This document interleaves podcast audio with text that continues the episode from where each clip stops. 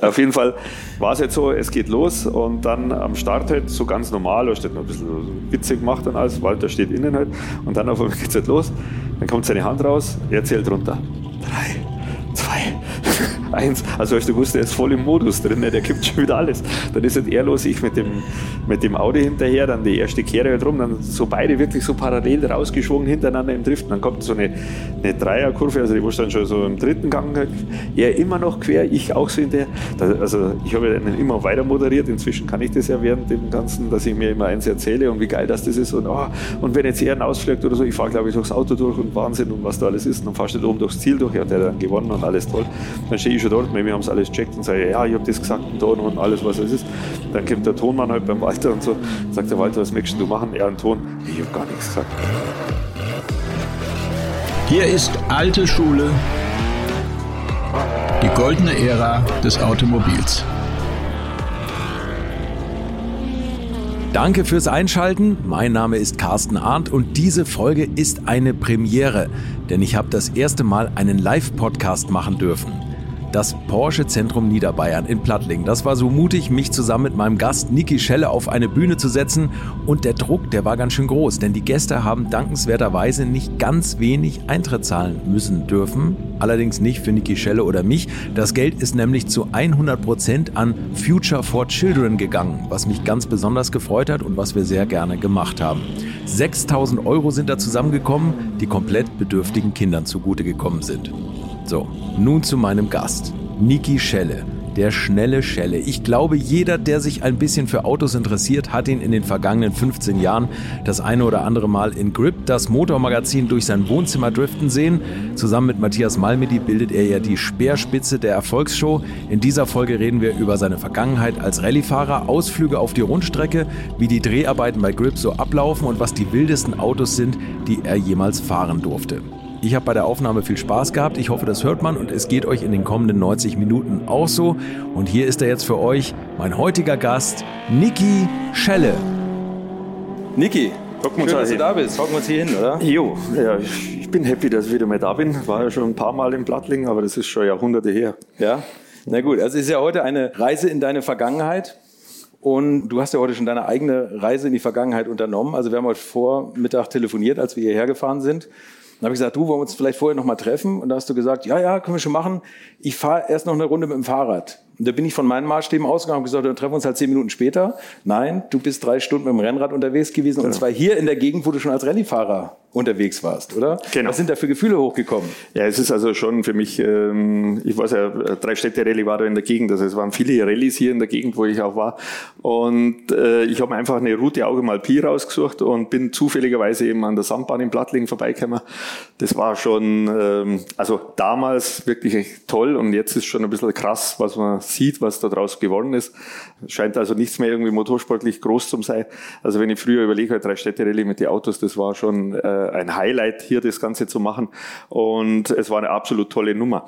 Dann bin ich ja weiter gerade, also ich bin mir sicher, irgendeine Wertungsprüfung wird da auch schon mal gewesen sein. Also es ist einfach immer wieder schön herzukommen und mir macht es einfach immer wieder Spaß hier. Hast die Strecke gefunden, auch ohne dass dir jemand den Weg vorgesagt hat? Genau, das war ja eben ohne Beifahrer unterwegs. Also ähm, ist nicht ganz so einfach, aber ich habe eine Dame im Handy drin, die erklärt mir dann, wo es hingeht und dann klappt das schon. Okay, wir müssen mal ein bisschen früher anfangen. Wie ist deine Leidenschaft überhaupt fürs Auto geweckt worden? Also einmal ist es natürlich die Gegend, glaube ich, aber ist das von deinen Eltern aus übergesprungen? Ähm, wir haben also eine Autowerkstatt gehabt, aber die war also jetzt nicht für Rallye hergerichtet oder so. Meine Eltern haben das also ganz normal betrieben und so das übertriebene Schnellfahren war dann eigentlich nicht. Wir waren beim Motorsportclub mit dabei und da bin ich dann öfters unterwegs gewesen, habe zugeschaut und ja, wie, wie ihr an meinen Haaren schon seht, ist es ja doch schon eine Zeit lang her. Also da waren halt noch sehr viele Rallyes und da waren halt die Autos noch relativ normal und da war das halt absolut interessant zum Zuschauen. Und man hat Bekannte gehabt, man hat da mitgeholfen. Das waren ja, sagen wir mal, Opel Kadett C oder sowas. Also da waren noch Autos, wo jeder dran schrauben hat können oder jeder mithelfen. Und da warst du dann mit dabei. Also da, da ist bei mir sofort der Funke übergesprungen. Und durch das habe ich dann natürlich probiert, irgendwann halt da mal als Beifahrer mitzumachen, weil es ist ja nicht wie jetzt, dass man schon mit 17 Auto fahren kann oder wie jetzt bei verschiedenen Weltmeisterschaftsfahrern die können mit 14 schon eine Rallye fahren in Estland oder sowas. Also die, das hat es bei mir eigentlich gar nicht gegeben. Ich habe warten müssen bis 18 an der Führerschein und dann hat sie gekostet, okay, jetzt sitze ich links und jetzt gebe ich mir Gas. Nichtsdestotrotz hast du ja schon viel früher jemanden gefunden, der dir vertraut hat, dass du zumindest lesen kannst. Du hast, du hast ja schon mega früh als Beifahrer im Rallye-Auto gesessen. Ja, schon. Also es ist eben als Nullfahrzeug mit 12 schon gewesen und dann war es mit 14 dann erlaubt. Und dann habe ich eben halt über die Beifahrersache, damit ich eben kapiere, die verschiedenen, bin mit verschiedenen Personen mitgefahren, dass ich die unterschiedlichen Aufschriebssysteme halt, dann habe ich mir das Beste rauspicken können, das, wo du denkst, das ist ein Riesenschmann, was der schreibt und der macht's besser und dann würfel ich mir das zusammen, wie sie am besten will und habe das Ganze dann auch gemacht und habe dann eben sogar als Highlight äh, mit 20 bin ich dann einen Weltmeisterschaftslauf auch als Beifahrer gefahren. Also das wollte ich dann auch einfach mal haben, dass man das auch erlebt, weil es geht ja darum, ich kann dem Beifahrer, wenn jetzt ich mein Aufschriebssystem mache, wo die Kurven drin stehen, das kann man ja natürlich, ähm, also eine links 5 ist jetzt eine schnellere Kurve, aber man kann es ja beschreiben, macht zu, also sie wird enger bei dem Baum oder was auch immer, aber das muss der Beifahrer vorlesen können und ich muss ja auch erst aufnehmen können und deswegen ist das Wichtige eben halt, mal das auf der Beifahrerseite zum sehen, was denn möglich ist und was nicht und ich habe aus der Zeit eigentlich gut gelernt und habe da schon ein relativ gutes Aufschriebssystem, glaube ich, gehabt. Wie groovt man sich mit dem Fahrer aufeinander ein? Wo übt man denn überhaupt das Fahren? Man fängt ja nicht gleich bei Rallyes an. Ja, das mit dem Fahren, also ich sehe, es sind nicht recht viele jüngere Leute hier, dann kann man da ein bisschen äh, reden. Also es ist ja nicht so einfach, hier irgendwie im normalen Straßenverkehr quer zum Fahren oder durch die Gegend driften. Also das habe ich, weiß Gott, nicht gemacht. Also ich habe dann schon gewartet, bis abends um elf war. Aber es hat damals eben kein Handy nicht gegeben. Und du warst halt mit der Freundin so beieinander, hast so ein bisschen die Hände gestreichelt und dann habe ich gesagt, jetzt ist elf, ich drehe noch eine Runde in der und der Gegend und sollte ich bis zwei nicht da sein, schaust vielleicht doch mal irgendwo oder so. Also jetzt nicht, dass mir was passiert ist, aber die Autos waren ja auch nicht so äh, zuverlässig. Also, es, es ging halt nicht irgendwie mit Handy oder was zu machen. Aber toi, toi, toi, es ging alles gut, es war nichts. Also da kann man ja schon aufs Licht schauen, ob jemand entgegenkommt. Und wenn dann ein Bauer gekommen ist, dem wo das nicht so toll gefunden hat, weil gesagt hat, hey Schelle, du lernst das eh nicht, fahr mal woanders hin, dann hat man das natürlich auch gemacht. Also das war jetzt nicht, dass das da irgendwie groß. Und das Auto natürlich ähm, Jetzt ist es ja bei vielen Autos, dass sie auch recht laut sind. Inzwischen wird es auch leiser, aber damals mit normalen Auspuff, also dann ist es auch nicht so ekelhaft gewesen für die Leute rundherum. Wo du gerade sagst, normaler Auspuff, das war ja eigentlich für also unsere Verhältnisse heute auch ein sehr normales Auto, mit dem du Rallye fahren gelernt hast und mit dem du nachher auch Rallyes gefahren bist. Vielleicht erzählst du mal, was das war. Ja, es ging also los. Es war jetzt relativ hier in der Nähe. Also meine allererste Rallye, glaube ich, war sogar in Deckendorf, wo ich selber gefahren bin. Äh, das war ein Kadett D. Ähm, ich wollte natürlich immer Heckantrieb und Driften, aber ähm, mir wurde einfach gesagt, die Zukunft wird der Frontantrieb sein. Das präzise Fahren lernst du eben mehr mit dem Frontantrieb. Und dass du sauber fahrst mit dem Querfahren, ja, das ist alles toll. Aber zu dem Zeitpunkt habe ich nicht gewusst, dass ich irgendwann mal bei Grip arbeiten werde. Also deswegen haben wir das so mal ein bisschen rauslassen. Deswegen habe ich mich jetzt, ganz ehrlich, jetzt ein bisschen meine Probleme beim Rallyefahren, weil ich oft immer ein bisschen zu quer fahre. Also ich denke einfach schon, die Kurve, ah, du musst so einlenken, dass er quer kommt. Und die Zeit sagt einfach, scheiße, du musst normal fahren. Also das habe ich damals eben schon eher so für die Uhr gefahren, dass ich eben präziser fahren, das alles. Und habe einen Kadett D mit 60 PS gehabt. Das ist natürlich so, wenn du jetzt sagst zu deinen Freunden, ich fange das Rallye-Fahren an, dann schauen die das Auto, okay, wo Streifen sind drauf, aber so richtig geil ist das jetzt nicht. Dann nimmst du den mit. Ja, da geht ja meiner besser, der hat 90 PS und du fährst mit 60, was soll das? Äh, ist natürlich schon, aber je langsamer das Auto, umso mehr musst du mit Schwung fahren und es ist natürlich so, wenn du ja so einlenkst, dann musst du ja schon Gang runterschalten, also von dem her hast du immer ganz sauber fahren müssen und es war dann eben Tiefenbach unten, das ist ja da bei Passau in der Nähe, da bin ich eine Rallye gefahren, das war ich glaube noch nicht einmal meine zehnte. Das war eine Eis- und Schneerallye. Und da sind ja damals schon Lancia Delta Integrale mitgefahren mit Allrad. Und ich bin mit meinem 60 PS Raketending angekommen und so. Und dann war es halt spiegelglatt. Und dann bin ich Vierter von 149 Teilnehmern geworden. Also Vierter von alle. Vierter gegen die Allradler. Also das alles. Also es war, bis die Preisverleihung war, habe ich den Pokal schon immer in die Hand nicht mehr kennen. Also das war eine Party hoch 10. Also das war mega, mega geil. Also das war, das ist ein unglaubliches Ding. Ich habe mich dann aber auch beworben und dann hat es auch Sichtungen gegeben. Ähm, und ich bin da nicht genommen worden. Da habe ich gedacht, wie cool das geht. Also fünf andere haben es gefunden, ich bin der Vierter geworden, also von denen drei vor mir war keiner jünger oder so. Also es hat da sehr viel Politik auch mitgespielt. War halt leider nicht so, aber es ist halt durch das, also habe ich trotzdem noch länger an meiner Nase gezogen, es muss besser werden, du musst noch besser werden, es muss einfach weitergehen. Und so hat man natürlich versucht, was immer geht. Wo du gerade sagst, äh, die, die, die Sichtung, die hast du nicht bestanden sozusagen. Es war eine ADAC-Sichtung, glaube ich. Ähm, so wird sie nicht gesagt. ja.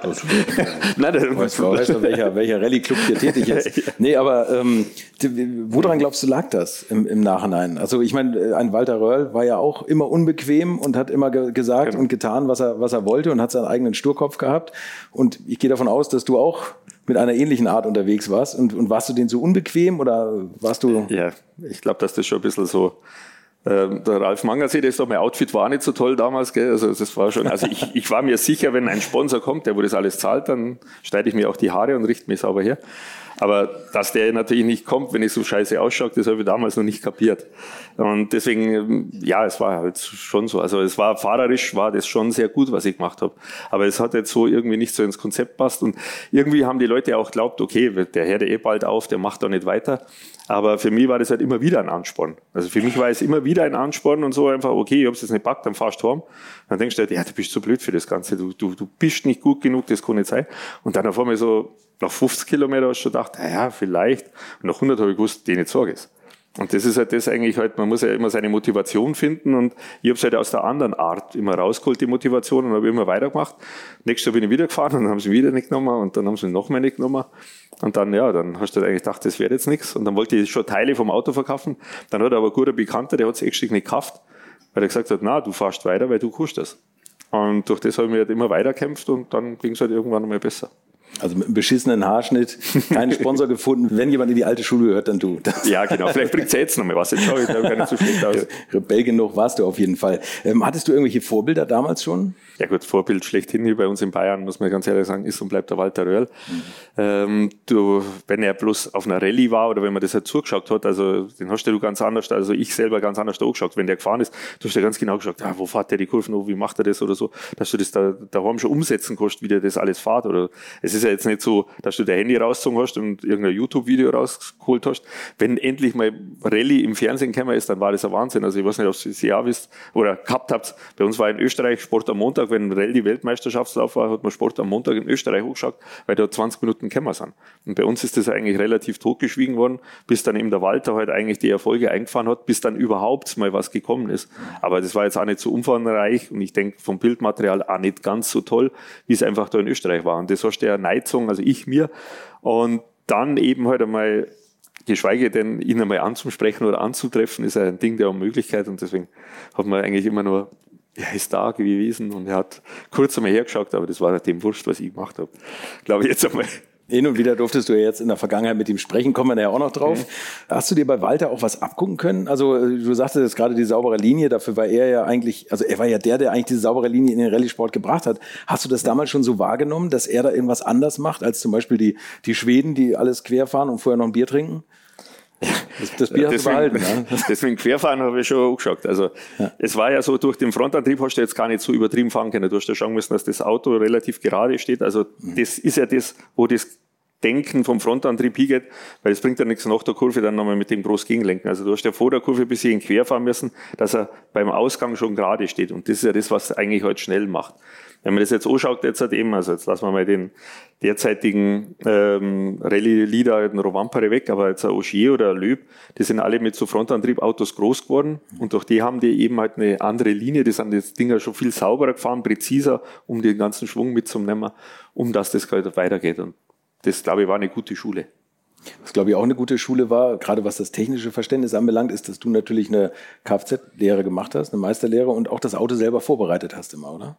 Ja, ich habe das Auto vorbereitet und auch nachbereitet, wenn es wieder kaputt war, weil irgendwann wieder abgefahren ist. Also es ist dann schon, also in der Sturm- und Drangzeit, das ist ja dann, da, da wird man einmal Vierter von alle, dann denkst du, ich bin unsterblich, es geht alles. Ja, das ist halt nicht gegangen.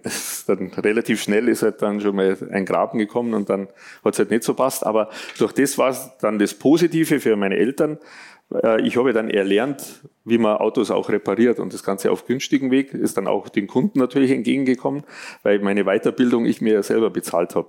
Es ist dann auch mal der Punkt gekommen, wo du halt gedacht hast, okay, jetzt muss ich doch irgendwann einmal wieder ein bisschen normaler fahren oder langsamer, dass das nicht immer passiert. Also es ist nicht, dass jetzt ich jede Rallye das Auto zusammengefahren habe, sowas nicht, aber man hat dann immer wieder gedacht, ja, vielleicht geht noch ein kleiner Ticken oder so.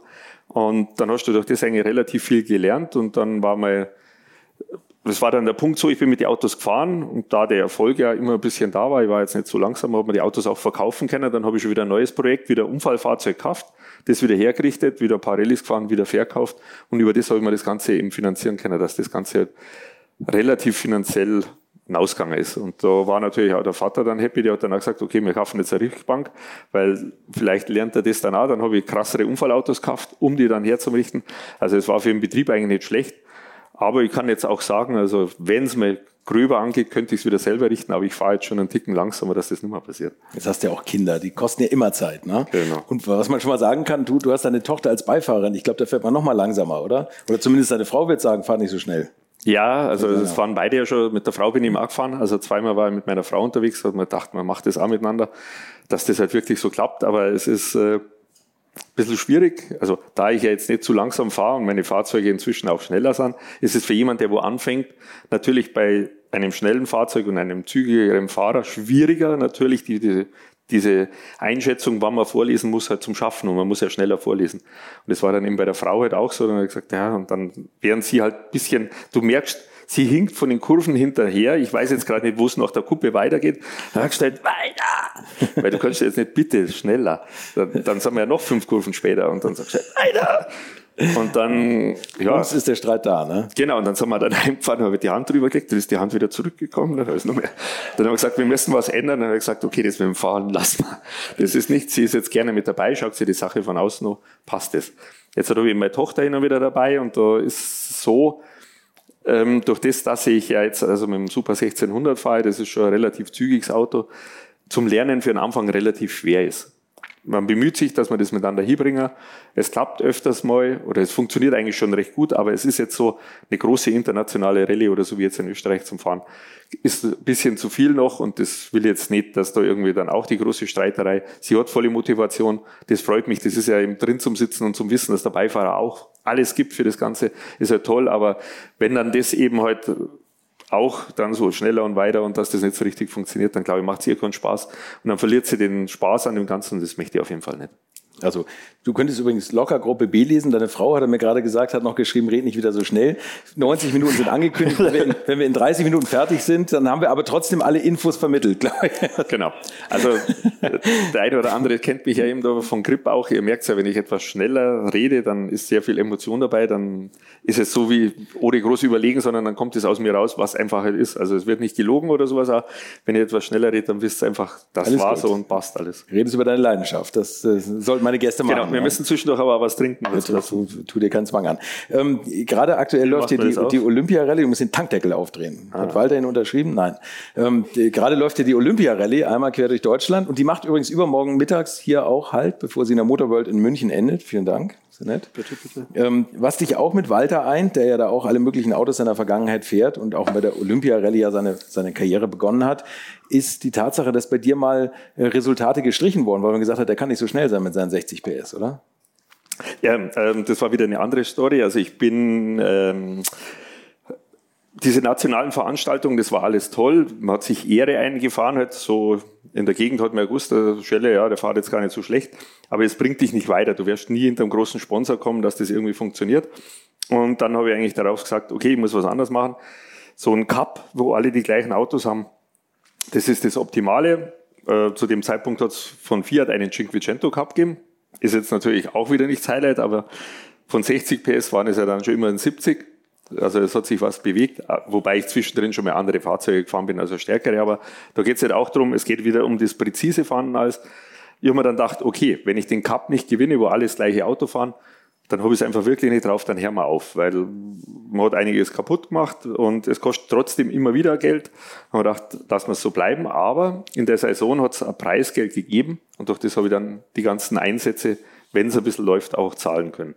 Und ich bin dann erster, erstes Jahr dann auch deutscher Meister geworden und habe dann die Qualifikation im zur Rallye Monte Carlo als Werksfahrer vom Fiat bekommen.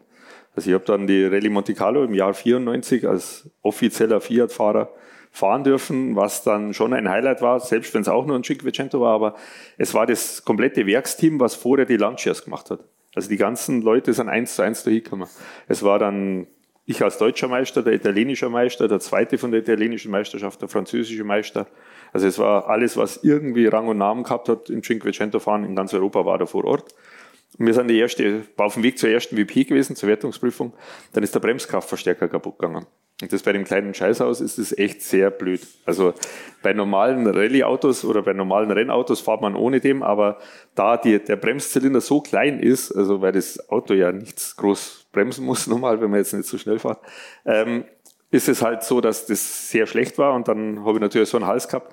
Dann sind wir die erste Prüfung gefahren. Ich habe vier Konkurrenten vor mir noch überholt, also während dem ganzen Fahren. Und dann sind wir durchs Ziel gekommen und dann hat es eben geheißen, ja, die Zeit kann nicht richtig sein. Also da haben sie anscheinend irgendjemanden, den wo ich überholt habe, die Zeit falsch berechnet. Kann nicht sein. Gut, zweite WP haben sie dann wieder so durcheinander. Dann haben sie gesehen, der fährt immer eine Minute schneller als der französische oder äh, die ganzen Meister. Ich bin einfach um Welten schneller als wie die ganzen. Dann hat das Ganze eigentlich relativ gut gepasst. Fiat-Chef, also war er da, Pianta und wie sie alle kosten haben, die sind halt dann mit dem Handschlag auf dich zugekommen.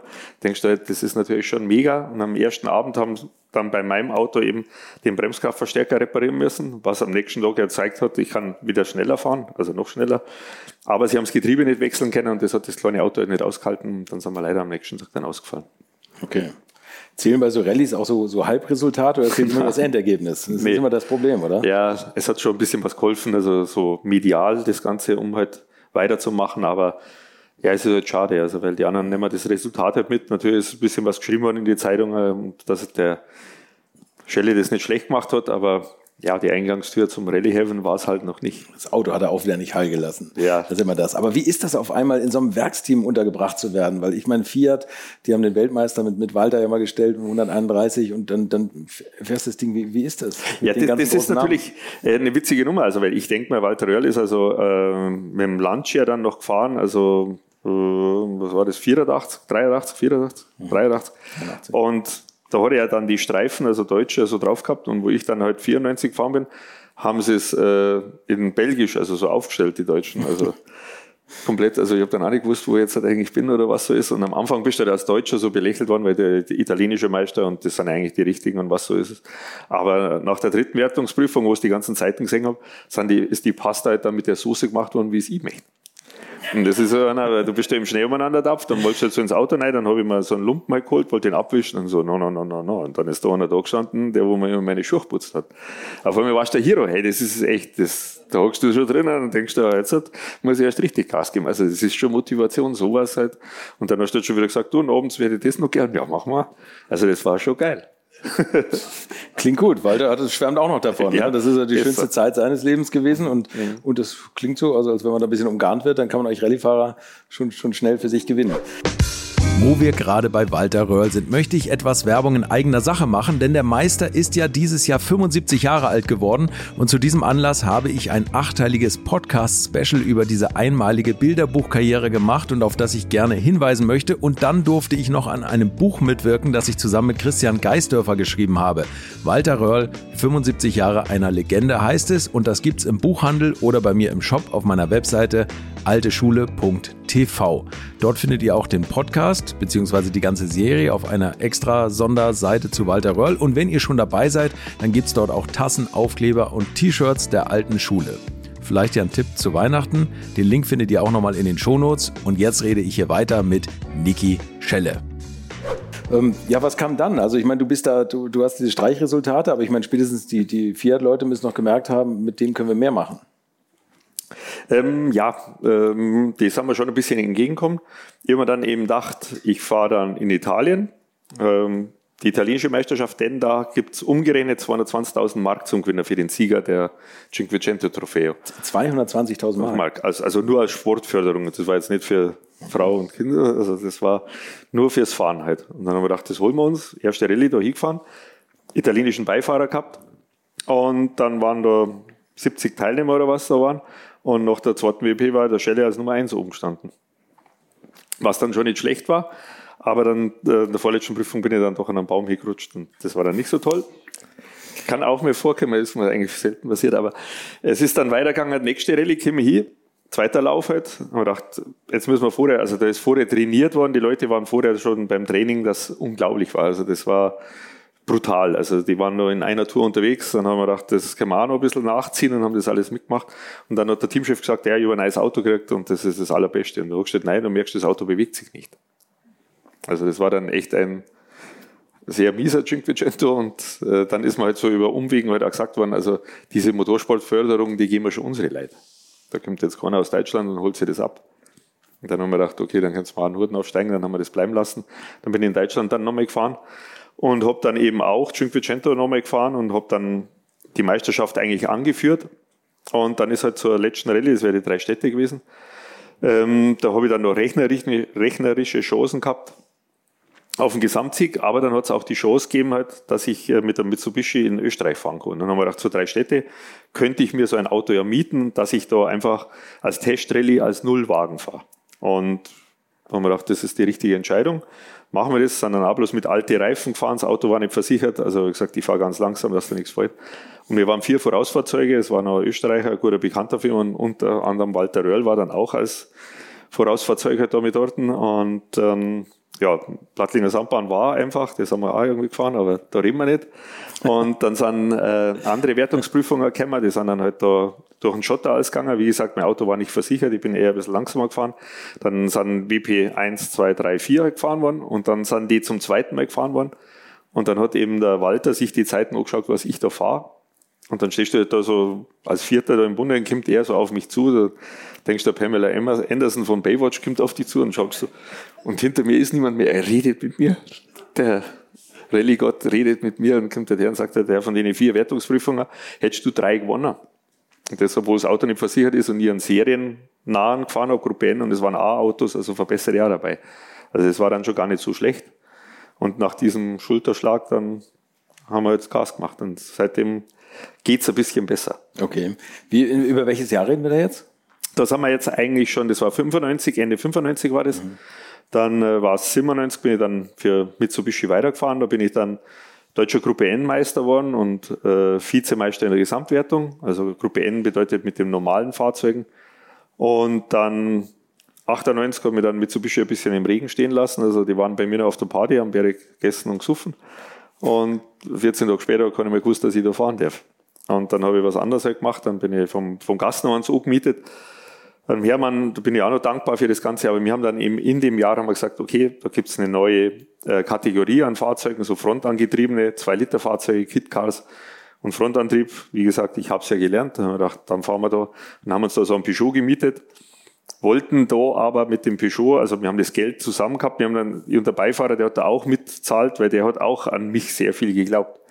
Also das ist auch unglaublich, der Gerhard Weiß, Pfluftel, die meisten kennen, äh, oder einige kennen, aber das war unglaublich, der, da habe ich schon zeitweise keine Lust mehr gehabt und hat gesagt, ja, er hat wieder Geld auftrieben, geht schon, fahren wir wieder. Habe ich gesagt, zum einen, ich meine, es geht ja nicht bloß um das Geld, weil es geht ja auch um die Selbstbeteiligung, wenn der Ofen kaputt ist, also das muss ja auch irgendwie, äh, die findet man dann auch noch. Und so ist es halt weitergegangen. Der, der Gerhard hat das immer gemacht. Und dann sind wir mit dem Peugeot. Dann haben wir gewusst, dass der Erwin Weber für seinen Seat hätte zwei Läufe, äh, wo er jemanden fahren lassen könnte. Dann haben wir, sind wir zu jemandem hingefahren und haben gesagt, okay, wir haben das Geld für einen weiteren Lauf, dann könnten wir ja schon drei fahren. Das wäre doch was. Dann hat der Erwin Weber zu mir ins Gesicht gesagt, weißt du, ich brauche schon einen Siegfahrer. Mit dir wird das da nichts. Und dann haben wir uns gedacht, okay, die Deutschland-Rallye, da geben wir mal Gas. Und dann sind wir die Deutschland-Rallye ohne Test und alles. Ich habe das erste Mal in den, den, das Auto rein und dann habe ich halt die Klasse gewonnen. Und das wirklich halt um Welten vor diesem Siegfahrer, was er dann eingekauft hat. Hat natürlich gut da. Und über das ging das Ganze dann halt weiter, dass ich dann mit Opel was gemacht habe. Die haben dann auch ein Fahrzeug in der Kategorie, weil die waren dann froh um mich. Und wir haben ein Opel-Auto ausgehabt, was jetzt für das jetzt zwar nichts gebracht hat, aber durch das war halt der Schulterschluss und endlich hat man das einmal ein bisschen zusammenfügen können, was man da alles. Und von denen her, ich habe die erste Rallye fahren dürfen, die waren absolut happy und die haben halt auch mein technisches Verständnis mit eingebaut. Es ist halt ein Ingenieur mit drin geguckt, mit dem habe ich dann diskutiert, das kann man machen, dass das besser wird und was da alles war.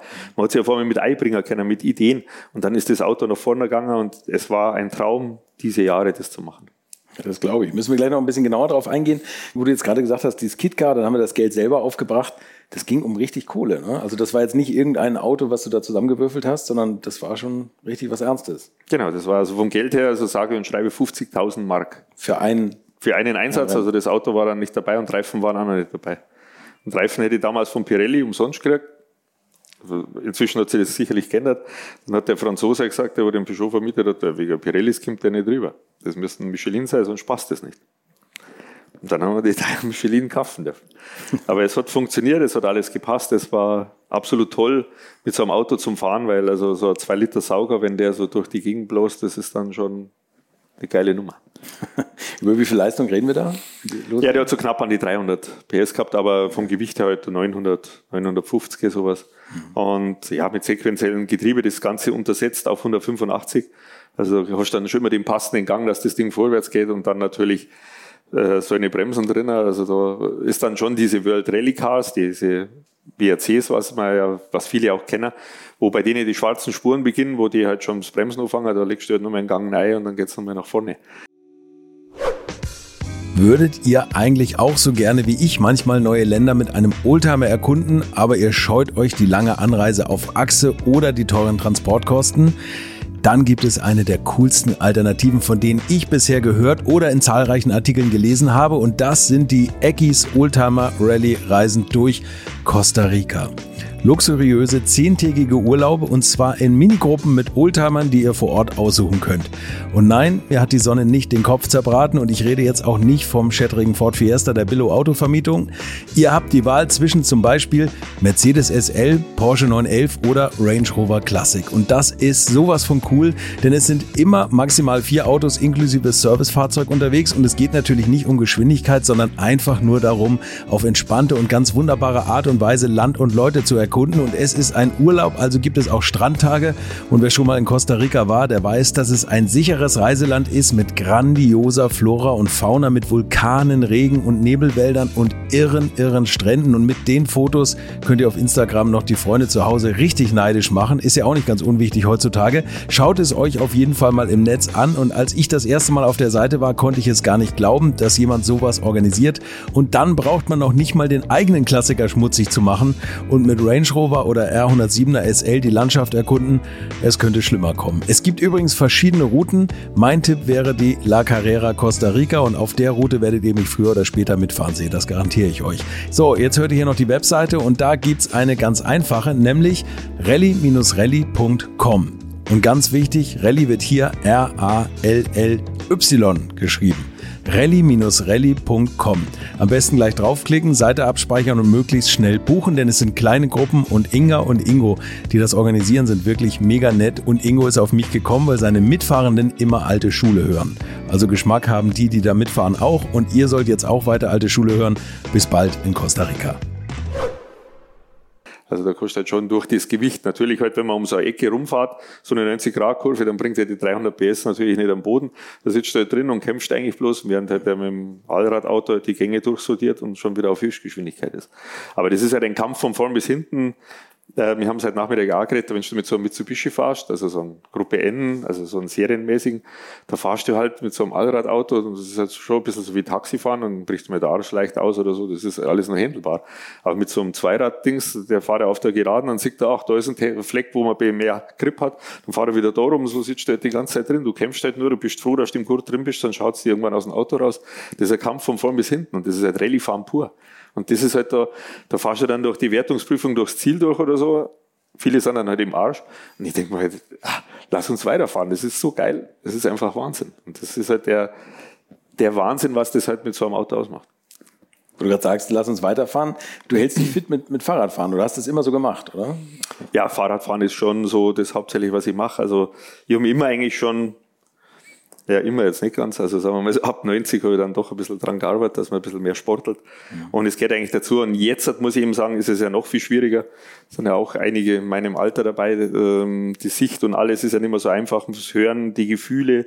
Du fühlst dann immer so, wie es ist. Und jetzt musst du wirklich tausendprozentig fit sein, dass du auch fühlst, wenn jetzt irgendein Auto ausbricht, dass du gleich gegenwirken kannst. Also, weil ich warte nicht, bis was passiert, sondern ich muss das ja im Keim schon ein bisschen mitnehmen, ob jetzt der Drift weiter wird, ob ich das Auto abfangen kann, ob ich vom Gas geben muss. Also es ist schon ein Kampf von vorn bis hinten und es geht halt nur über Fitness, anders da wird es nicht gehen. Aber du merkst tatsächlich, dass du vom Hören her eine andere Sensibilität hast, also die, das, das lässt nach? Ja, also hören geht nur relativ, aber die Augen, muss ich jetzt ganz ehrlich sagen, die, also ich, ich sage es jetzt zu Matthias nicht, aber ich sehe nicht, so, nicht mehr so gut, wenn er neben mir sitzt. Ja, für Matthias reicht's ja, da kommen wir auch noch drauf. Das, sagen die Ino und Schachter ist, und er wird ja auch älter. Ja, muss man das ja auch sagen. ist das Einzige. Aber auch schon nicht mehr der Jüngste. Wie haben denn deine Eltern darauf reagiert? Haben die das unterstützt oder haben die, haben die dir da eher Knüppel zwischen die Beine geworfen?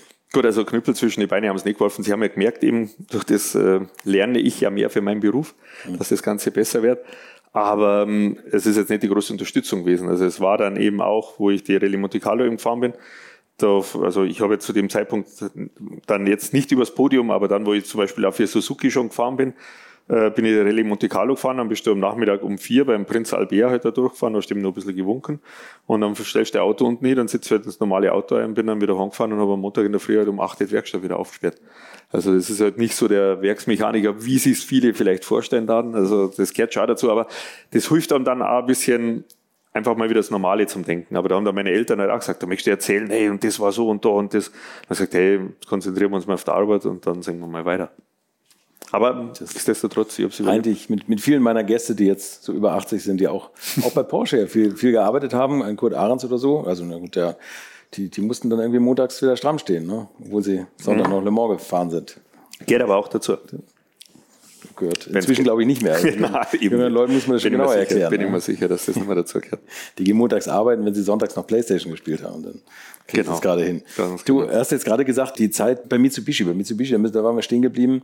Ähm, du hast vorhin erzählt von einigen Unfällen, die du hattest. Ich glaube, einer der schwersten war Mitsubishi, oder? Kann das sein? Ja, da hast du dich sehr gut vorbereitet. Ja, das war schon. Mit Mitsubishi, das war, das war auch sehr, ne, also das war wieder mal so eine blöde Nummer. Wir sind in der Wertungsprüfung gestartet, das war ein Rundkurs und ich wollte halt da in dem Event halt wirklich zeigen, dass ich voll fit bin und es muss weitergehen mit mir. Und dann fährst du die erste Runde rum, das war eine Schotterrallye und dann kommst du zum Start, dann lassen die 200 Meter vor mir direkt einen reinfahren. Dann denke ich, das darf ja jetzt nicht vor sein. Also du fährst in im Staub hinterher, du musst ja langsamer fahren, du siehst ja nicht, wo es hingeht. Dann fährst du die ersten Kreuzung wieder, dann haben wir da links müssen, auf einmal merkst du, ah, der Wind geht in die andere Richtung, ich sehe jetzt was. Super. Also hinter dem hinterher halt, unsere Autos sind relativ gleich gegangen, dann bleibt ja nur eine Möglichkeit, halt etwas später zum Bremsen. Der hat dann doch, ich wollte sehr viel später bremsen, er etwas früher und dann haben wir uns dann getroffen auf der Geraden. Und ich habe ihm dann geholfen, seinen Radius der Kurve zu erweitern. Und ich habe dann schön weiterfahren können. Der hat das dann gar nicht so toll gefunden im Nachhinein, aber ich habe dann natürlich so einen Hals gehabt und dann sind Sicherung ein bisschen durchbrennt und zwei Kurven später bin ich zu quer ums Eck rumgekommen. Und dann haben wir den äh, ersten äh, Strommasten also seitlich noch getroffen und den zweiten dann hochkant. Und am dritten sind wir dann hängen geblieben. Das Auto hat dementsprechend ausgeschaut, das war jetzt nicht so toll und die Räder waren dann alles weg und ja. Aber es ist heute teuer und keinem von uns was passiert. Wir haben dann nur so, also es war jetzt ehrlich so, da hat dann schon ein bisschen so das Brennen angefangen, weil ja keine Räder mehr dort war, jetzt war der Cut am Boden und es war die Miete vom Geld, weil der Gerhard war jetzt nicht so der, wo richtig alles aufgeräumt hat, hat die Taschen offen gehabt, dann waren nicht da so Geldscheine ein bisschen umeinander geflaggt.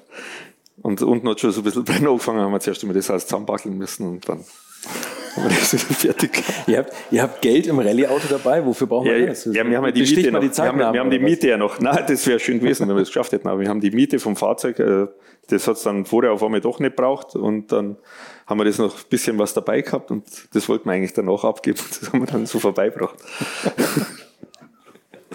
ja, sehr schön. Ähm, Gab es eigentlich auch so, so kleine, ja, so, so kleine Bescheißereien beim Rallye-Auto-Aufbau oder sowas? War das noch in deiner Zeit so, dass man da gesagt hat, ach, da tricksen wir mal ein bisschen oder da gehen wir mal ein bisschen über, über an die Grenze der Legalität oder lesen das, das Gesetzbuch mal ein bisschen anders? Puh, muss jetzt ganz ehrlich sagen, also ich wüsste es eigentlich nicht und wenn, dann war es wirklich eher so un, ähm, also dass man, dass, dass man irgendwas einbaut hat, was jetzt nicht sein hätte sollen. Also um es jetzt einfach so zu sagen, meine, ich habe meine Bremsen für mein D-Kadett, habe ich zum Beispiel gemacht, ähm, die wo Auto reparieren. Es ist ja so, es wird eine Seite von der Bremse wird fest und dann bekommt der Kunde ja zwei neue Bremsscheiben drauf und zweimal neue Belege. Dann war für Niki Schelle also eine Seite schon mal da Und wenn der zweite Kunde gekommen ist, habe ich schon mal zwei Bremsscheiben gehabt und habe mir dann bloß noch Beleg kaufen müssen und so bin ich halt Auto gefahren. Also so bin ich meine Rallyes gefahren, halt nur mit was irgendwie halt so rumgeflackt ist. Und durch das, wenn jetzt da irgendwas gewesen wäre, also habe ich nicht wissentlich, also ich habe jetzt nicht einen 3-Liter-Motor eingebaut oder jetzt den 75 PS, also das habe ich nie gemacht. Also es war dann immer Motor aufgemacht. In dem Sinn hat man nicht erst, wo es dann verbesserte Autos waren, dann habe ich mal am Motor was gemacht, aber das ist nur in der Legalität. Also jetzt nicht, dass ich irgendwie was gemacht hätte, was ich jetzt, dass ich sage, okay, das war jetzt ein bisschen beschissen. Okay. Du Heiligenschein. Nehmen es alle so wahr. Wie war, war die Zeit bei Opel später irgendwie? Da hast du gesagt, hast du ganz viel Abstimmungsarbeit mitmachen können. Wie, wie sieht das aus? Also ist ja auch wieder ein Werksteam. Also äh, bist du da, fährt man da den ganzen Tag oder war das dann irgendwann mal so an der Grenze, dass man das hauptberuflich macht oder war das auch immer nur so eine Wochenendarbeit?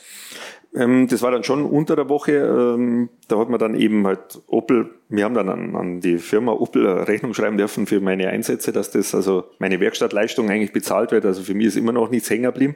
Aber wir haben das so abrechnen können und dann eben, weil ja die gemerkt haben, mein technisches Verständnis, was da ist, das Rallye-Auto, wenn man glaubt, jetzt auch Opel, aber es ist in England aufgebaut worden und jetzt waren die ganzen Testarbeiten in England.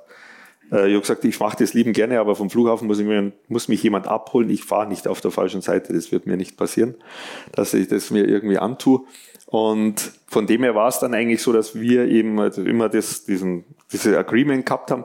Aber es war halt auch das Geile, du bist da hingekommen zu mega geilen Strecken und es waren ja dann die verschiedenen anderen Werksteams waren ja auch alle auf die Strecken. Und die nach ein, zwei Tests haben wir gewusst, beim dritten Mal, okay, jetzt kommt der Wahnsinnige aus Deutschland wieder und der setzt uns wieder eine Zeit hin, wo das mir das gar nicht hinkommen. Also wir haben halt immer nochmal eins draufzimmert. Das Auto war mega und ich habe jetzt so viel Bock auf das Ganze gehabt. Meine Motivation war am, echt am Limit und da ist jetzt wirklich was gegangen mit diesen Autos und da hast du halt echt was machen können und das war eine absolut tolle Zeit. Cool. Mit was, für, für wen hast du das Auto vorbereitet? Also gab es irgendwelche großen Namen oder sowas? Oder Na, das ist jetzt nicht direkt. Also ich bin ja dieses Auto in Deutschland gefahren und das Auto ist ja dann auch, ähm, ich muss gleich überlegen, 13 oder 14 Stück sind weltweit verkauft worden. Also es ist das äh, äh, englische Werksteam, die sind halt mit einem Vauxhall gefahren. Mhm. Und die sind mit zwei Autos gefahren, aber die haben dann auch meine Sachen übernommen, was ich rausgefahren habe, weil ich halt das über die Abstimmung und weil ich halt der schnellere Fahrer war, äh, habe ich das alles ausprobiert und habe sagen können, okay, das wird nichts, das wird nichts. Dann hast du zum Beispiel eine Einzelrad-Hinterradaufhängung hat man dann auch gebaut.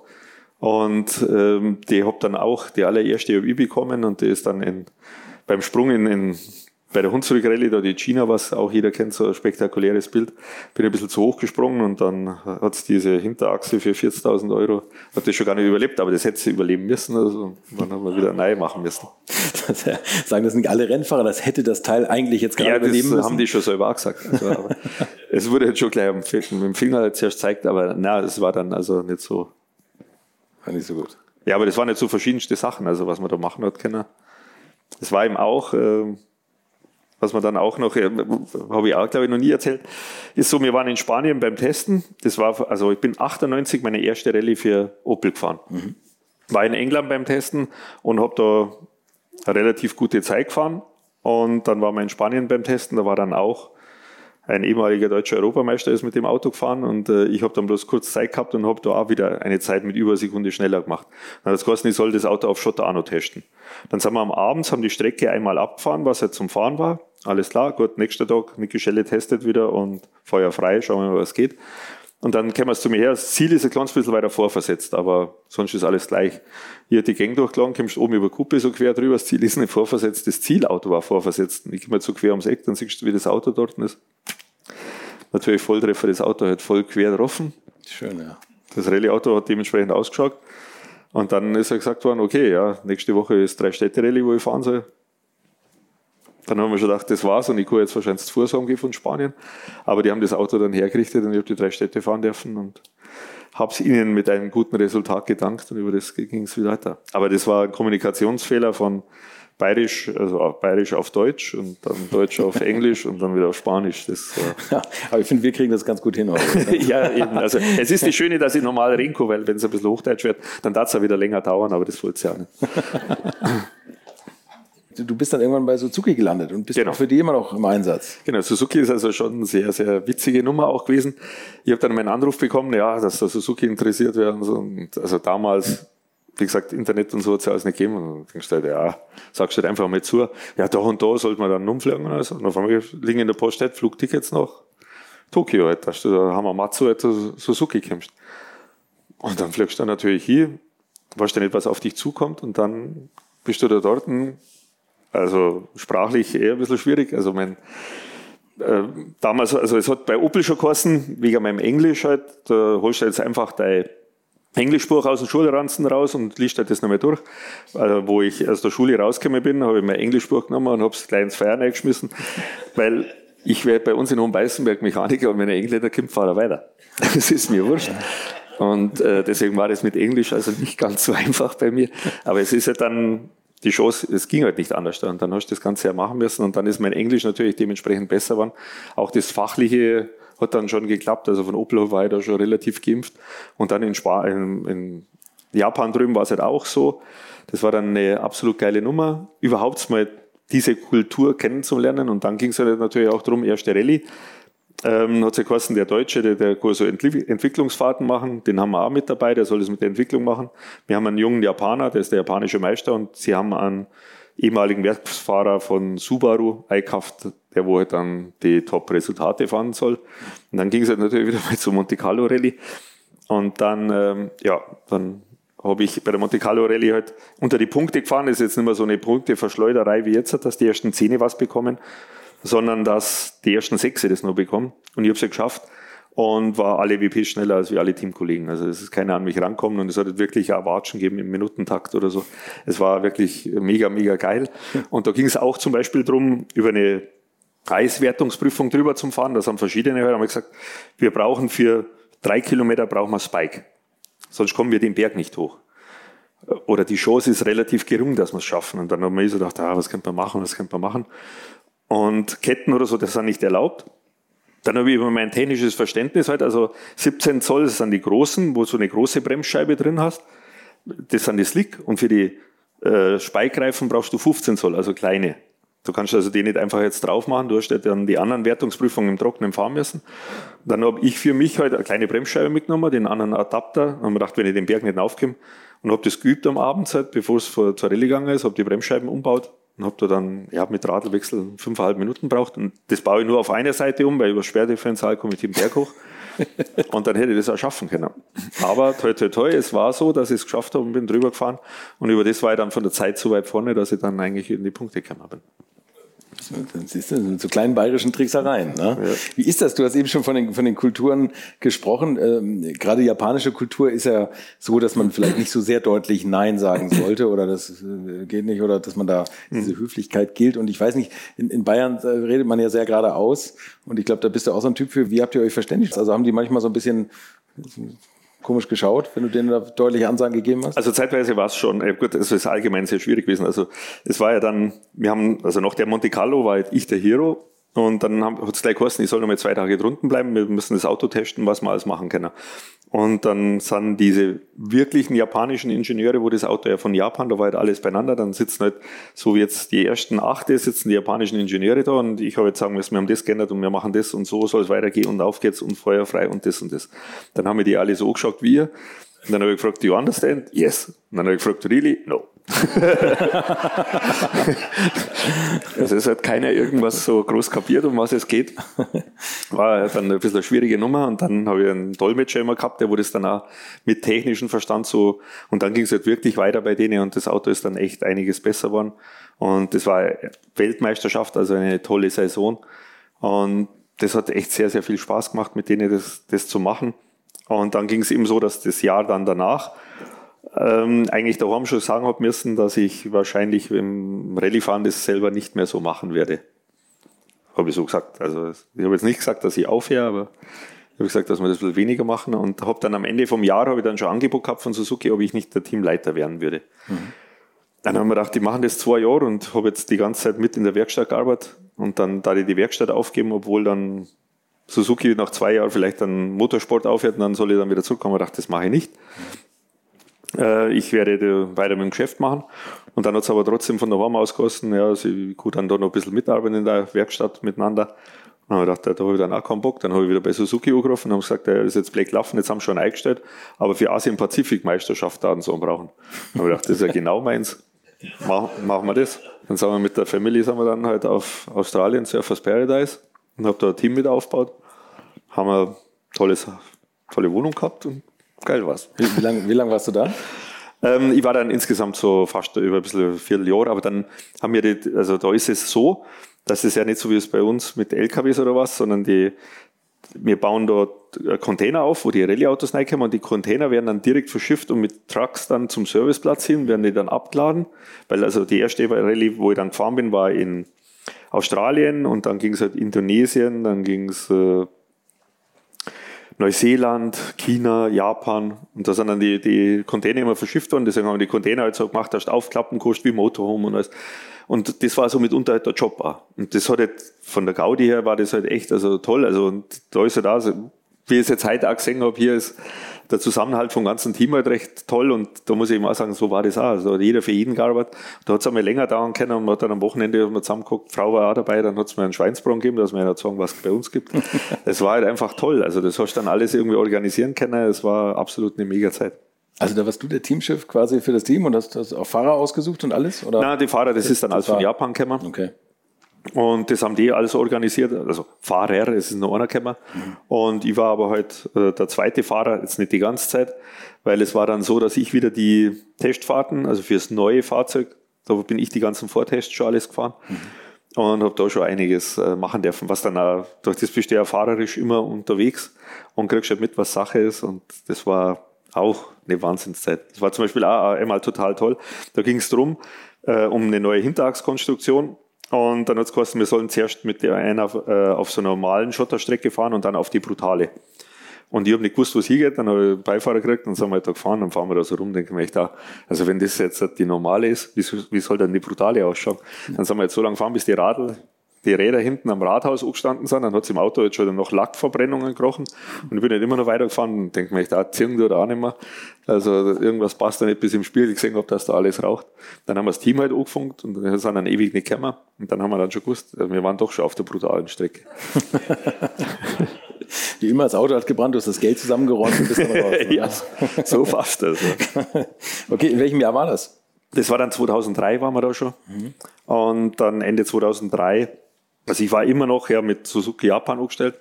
Das war echt also auch so eine absolut witzige Sache. Also Monster Tajima, mein Herz vom Namen schon. Ähm, der Herr, der war also, der hat dann am Walter Röll seinen Rekord auf dem Pike Speed gebrochen.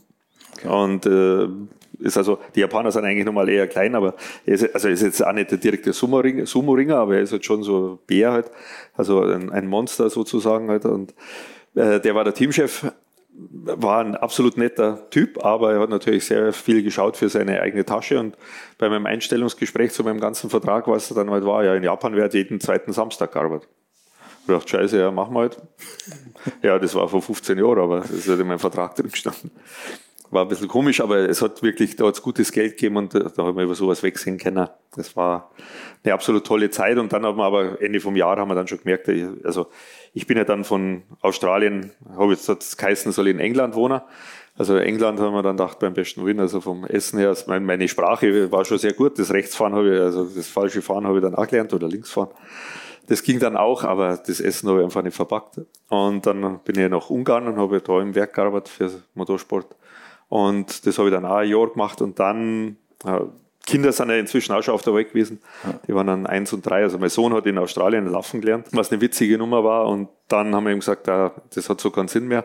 Und dann bin ich dann nach Deutschland halt und habe für Suzuki Deutschland ans Arbeiten angefangen. Und was hast du da genau gemacht? Ähm, ich habe dann einen, für Suzuki einen Rallye Cup gemacht. Gell? Haben wir einen, einen Fahrer da mit dabei. Und äh, das war eine tolle Sache, äh, das mal von der anderen Seite zu haben. Und bin dann für Suzuki auch schon in der Serienauto Entwicklung mit dabei gewesen. Also das ist jetzt nicht, dass ich da irgendwelche Pläne gemacht habe, aber ich bin dann auch gefahren. Das hat jetzt nicht kosten, dass die Rallye-Autos, also dass die Straßenautos wie Rallye-Autos gefahren sind. Also man muss sich dann schon ein bisschen umdenken mit Komfort und alles. Aber ist auch eine tolle Herausforderung, das Ganze zu machen. Aber die Ingenieure sind halt da nicht ganz so toll wie bei Porsche. Was soll das denn heißen? Die Autos laufen doch auch fantastisch. Äh, ja, Serienentwicklung, worauf kommst du an bei Suzuki? Also vielleicht können wir da mal so einen kleinen Exkurs machen. Also das, das ja gut, das geht jetzt schon. Also es soll halt eigentlich ein witziges Auto draus werden. Also wenn man jetzt die ersten Swift angeschaut hat oder Swift Sport, die sind halt schon, also die waren für mich mehr Mini-like, als wie es Mini jetzt halt ist. Also es waren jetzt sehr coole Autos. Also hat ja schon ein bisschen mit einwirken können. Also es ist jetzt nicht so, dass ich da total knallhartes Auto mache, das wo nicht gescheit federt, sondern es soll ja für einen Komfort da sein. Und da haben wir sich schon mit einbringen können. Das letzte Wort haben dann immer die Japaner gehabt, deswegen ist er oft ein bisschen anders da gelaufen. Aber von dem her war das eigentlich eine tolle Sache, das auch zu machen. Also da hat es sehr viele Sachen gegeben. Und dann unter anderem gab es dann mal auf einmal einen Anruf, habe ich dann bekommen halt, Damals hat es äh, Männer-TV noch gegeben. Also es war nicht nur mit Mädchen, auch ein Autotest war mit dabei. Die meisten wissen das ja bloß, dass da Damen waren, aber äh, es war was mit Autos auch. Und dann hat es geheißen, ob ich da mal Bock hätte, sowas zum Fahren. Und da ist damals rausgekommen der M5 10-Zylinder. Das war das neueste Auto und Mercedes AMG C55.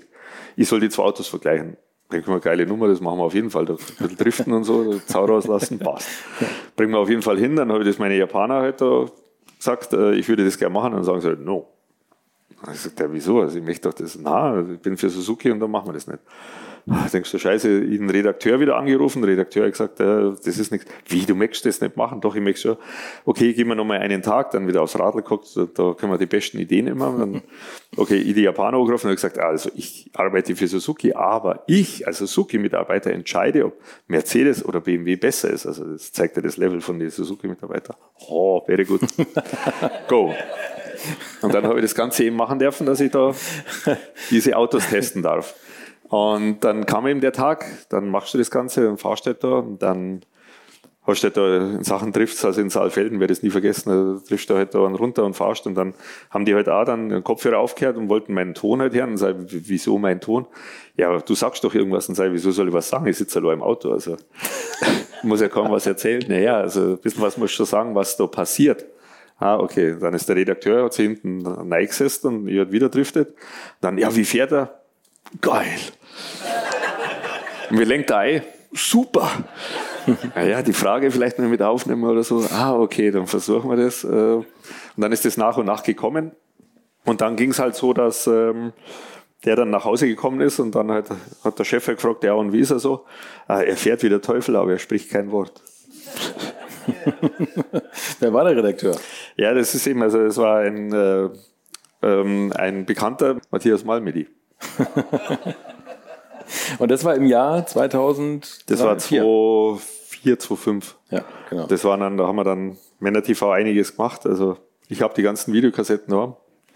Ich habe es noch nicht bei YouTube hochgeladen, weil es teilweise schon ein Wahnsinn ist. Also es ist schon. Wenn, wenn du dich da jetzt so siehst von von Also es ist ja vom Alter her Wahnsinn und dann zeitweise auch die Haarfrisuren und alles so, was man für Klamotten noch gehabt hat und was man so alles erzählt hat, es ist schon. Vielleicht machen wir da mal einen Abend. das ist schon. Wir ein Dia und Video. Da, müssen, muss, da muss aber jeder sein Handy abgeben, da darf nichts das ist, es ist ja auch von den ganzen Rechte her, ist das, glaube ich, ein bisschen ein Durcheinander, weil ähm, es ist, also wenn es freigegeben wäre, bin ich mir sicher, wäre es ja schon lange online. Mhm. Aber das, da muss irgendwie was sein. Also ich bin es nicht. Also ich würde es erst mal abwarten, was rauskommt. Okay, was habt ihr da genau gemacht? Also das Konzept von Männer TV war... Äh, Ein Fahrzeug, zehn Minuten, Niki Schelle, Vollgas. Okay, also da warst du quasi der Tester genau. und Matthias Malmedy. Ja, der, der hat das ja dann entscheiden müssen. Also der Matthias war schon hauptsächlich, der hat ja wirklich das, also der hat auch ein paar Mal das, das gemacht, aber im Großteil war es eigentlich. Und er hat ja darum gekämpft, dass dieses Format überhaupt gesendet wird. Also du kannst ja nicht einfach sagen, oh, wir machen jetzt eine Autosendung fertig. Sondern du musst das ja etablieren und das alles. Und das hat dann schon, und da ging es natürlich auch, also jetzt von meiner Sprache her, also ihr versteht es mir alle, aber es gibt halt in Deutschland auch andere, wo es nicht alle so verstehen. Und das war nicht ganz so einfach und dann emotional darum. Also jetzt könnte ich schon ein bisschen, also ich rede schon so okay, oder? Das ist ja für deinen Podcast nicht, dass die glaub, Leute da, also, also hier versteht es ja Bayern, jeder, das, ja. das Publikum Ja, ja, ihr versteht es ja alle, das ist ja das, also, was noch ein bisschen so ist. Also darf nicht zu weit abdriften. Ja, aber das war eine tolle Zeit und dann irgendwann gab es dann doch ein Ende und dann auf einmal wurde aus dem Ganzen, also aus der Crew mit Matthias miteinander und noch mehr ein paar, kam dann eben halt Grip, das Motormagazin bei RTL 2. Und das war dann aber schon ganz anderes Level. Also da ging es dann schon mal ganz anders zur Sache. Und da gab es ja ganz am Anfang eine Rubrik Schlag den Schelle. Da hat aus dem Publikum jemand antreten dürfen gegen mich. Und ich bin dann immer gefahren, mit, also wir sind mit den gleichen Autos gefahren. Und ich hatte immer ein Handicap. Also je nachdem, was die Person halt dann, wie, wie gut das die gefahren ist. Und dann gab es halt immer irgendwie Handicap. Also einmal bin ich bloß gefahren, da war so ein Seeschlitz halt draußen, ich war normal angegurtet. Einmal habe ich bloß mit einer Hand fahren dürfen. Und einmal bin ich sogar mit Skischuhe gefahren, was aber für die Kupplung scheiße war. Man hat ja schon ein paar Sachen gemacht, aber es war auch absolut toll und so ging es halt dann immer weiter. Bevor wir weiter über die Fernsehzeit reden, wo du gerade sagst, Handicap, du bist auch mal mit Porsche Rallye gefahren oder, oder in einem Porsche eine Rallye ja. gefahren, ne? Da gab es auch ein Handicap. Genau, Porsche bin ich eben die drei Städte auch gefahren. Was nicht, der eine oder andere hat es vielleicht gesehen oder war an dem Eck dort gestanden. Also da ging so eine Spitzkehre rum. Ich habe die Handbremse gezogen, dass er im Drift rumgeht. Und dann drückst du aufs Gaspedal und, und, das Auto fährt im Standgas weiter. Man dachte, das darf ja gar nicht wahr sein. Was ist denn jetzt los? Und dann bist du ja angegurtet, Handsystem, dann habe ich das Handsystem aufgemacht, habe immer geschaut, dass da unten irgendwas ist. Dann sehe ich jetzt, das Gaspedal steht unten am Boden an, aber irgendwie fehlt es an der Übertragung oder sowas. Ist jetzt nicht so wie jetzt diese neuen hier mit elektrisch oder was, da geht noch ein Seilzug durch. Da ich ja technisch doch ein bisschen affin bin, dann halt immer mal ramfriemelt halt so. Und dann hat noch der Beifahrer gesagt, Achtung, auf Seite fahren, der nächste Teilnehmer halt vorbei, weil wir nur im Standgas gefahren sind. Und dann auf einmal schauen wir beide so runter, dann habe ich halt angezogen und dann ist das Ding halt wieder abgegangen wie ein Torpedo, aber ich habe jetzt gewusst, woran ich ziehen muss, dass das Ganze wieder weitergeht. Und dann haben wir das schon so hingebracht, jetzt hat es aber den ganzen Handschuh innen rechts zerfetzt, weil das Gasseil natürlich dementsprechend so Spreisel gehabt hat. Aber wir sind aus der Wertungsprüfung rausgekommen und dann habe ich halt im Service nachgefragt. Also wir haben letzte Zeit natürlich gefahren, weil wir ewig umeinander gegurkt sind. Letzte Zeit gefahren, ja, wie es denn weitergeht und äh, ob ihr das Teil da habt zum Richten. Wir können das jetzt nicht sagen ich soll zum Service kommen. Jetzt habe ich aber noch eine Wertungsprüfung fahren müssen. Also mit dem Handicap. Dann haben wir gedacht, okay, jetzt habe ich ein bisschen Zeit gehabt, das Ganze ausgebaut. Dann habe ich mir das Gasseil so als Schlaufe gemacht, haben wir das um die Hand rum mit Kabelbinder halt festgemacht und dann bin ich wieder Superman halt im Auto drin gehabt und habe meinem Beifahrer eben erklärt, weil wenn ich Vollgas gegeben habe und runtergegangen bin, dass ich wieder an, an Schalthebel liege, dann war die Geschwindigkeit, also das Drehzahl so runter, dass ich den nächsten Gang nicht reingebracht habe. Also hat der Beifahrer das immer von sich, hat er das sequenzielle immer schalten müssen. Ich habe dem O-Song und jetzt und jetzt und er hat vorlesen müssen, wo es hingeht. Dann sind wir da halt eine volle Kanone gefahren, runterschalten habe ich erkennen. Und äh, wir haben die Wertungsprüfung davor ja langsamste Zeit gefahren und dann haben wir so als einarmiger Supermann habe ich dann die siebte Zeit von alle gefahren. Und da ist dann teilweise halt schon mit 170, kommst du so runter, das Auto geht so leicht und du sitzt so mit einer Hand drin, dann musst du Gas geben. Also es war ein bisschen ungewohnt, aber jetzt können wir drüber reden. Ich, ich weiß nicht, ob ich da vielleicht keine Strafe gekriegt hätte oder so, aber es war auch eine Herausforderung. Wir sind dann in, in den Service gekommen, haben die wieder alles umbaut und Gasseil wieder rein und dann Feuer frei. Und dann sind wir noch auf dem dritten Gesamtplatz vorgefahren. Wahnsinn. Habt ihr umgebaut auf E-Gas dann, als die Schnauze voll. ja, genau. Aber das war ein Porsche 997, also da, da war ja. noch tatsächlich richtig mit Bautenzug. Ähm, das ist also für genau. das Rallye, für die Motorsportversion, ist eben da ein Bautenzug drin, weil es ja eben im Zwischengas vom Schalten her, also so habe ich es mir erklären lassen, wieso okay, genau. Ja. Aber ich habe ja immerhin schon mal rausgefunden, dass ich das äh, reparieren kann oder wie man das eigentlich halt, weil, also der Großteil hat ja gesagt, also für die wäre das halt aus gewesen ich habe dann eigentlich auch, du wischst ja dann noch, dann denkst du echt, da, oh, jetzt waren wir vorher schon so gut und jetzt steht das Ding und dann schaust du dir so, naja, so geil ausschauen du da schon. Dann hast du wieder umeinander gefummelt und dann sind wir wieder weitergefahren. Aber es war eben auch in der Nacht, war eine witzige Sache. Ähm, wir sind die erste Wertungsprüfung gefahren und dann bei, bei der zweiten steigt ja die Reifentemperatur an, also und dann haben wir mehr Reifendruck. Dann habe ich für die zweite immer gedacht, lasse ich ein bisschen Luft raus, dann habe ich das hinten links am Rad gemacht und dann hat der Beifahrer geschrieben, hey, es pressiert und dann wollte ich hinterm Auto rumlaufen, ganz vergessen, dass der so einen riesen Flügel hat. Dann hat es mir echt voll die Viers weggezogen, da hinten der Helm hat mir voll niederbritzelt, da so einen riesen blauen Fleck dort gehabt. Davon war ich weg, aber alles hat gepasst und wir haben sie gebracht.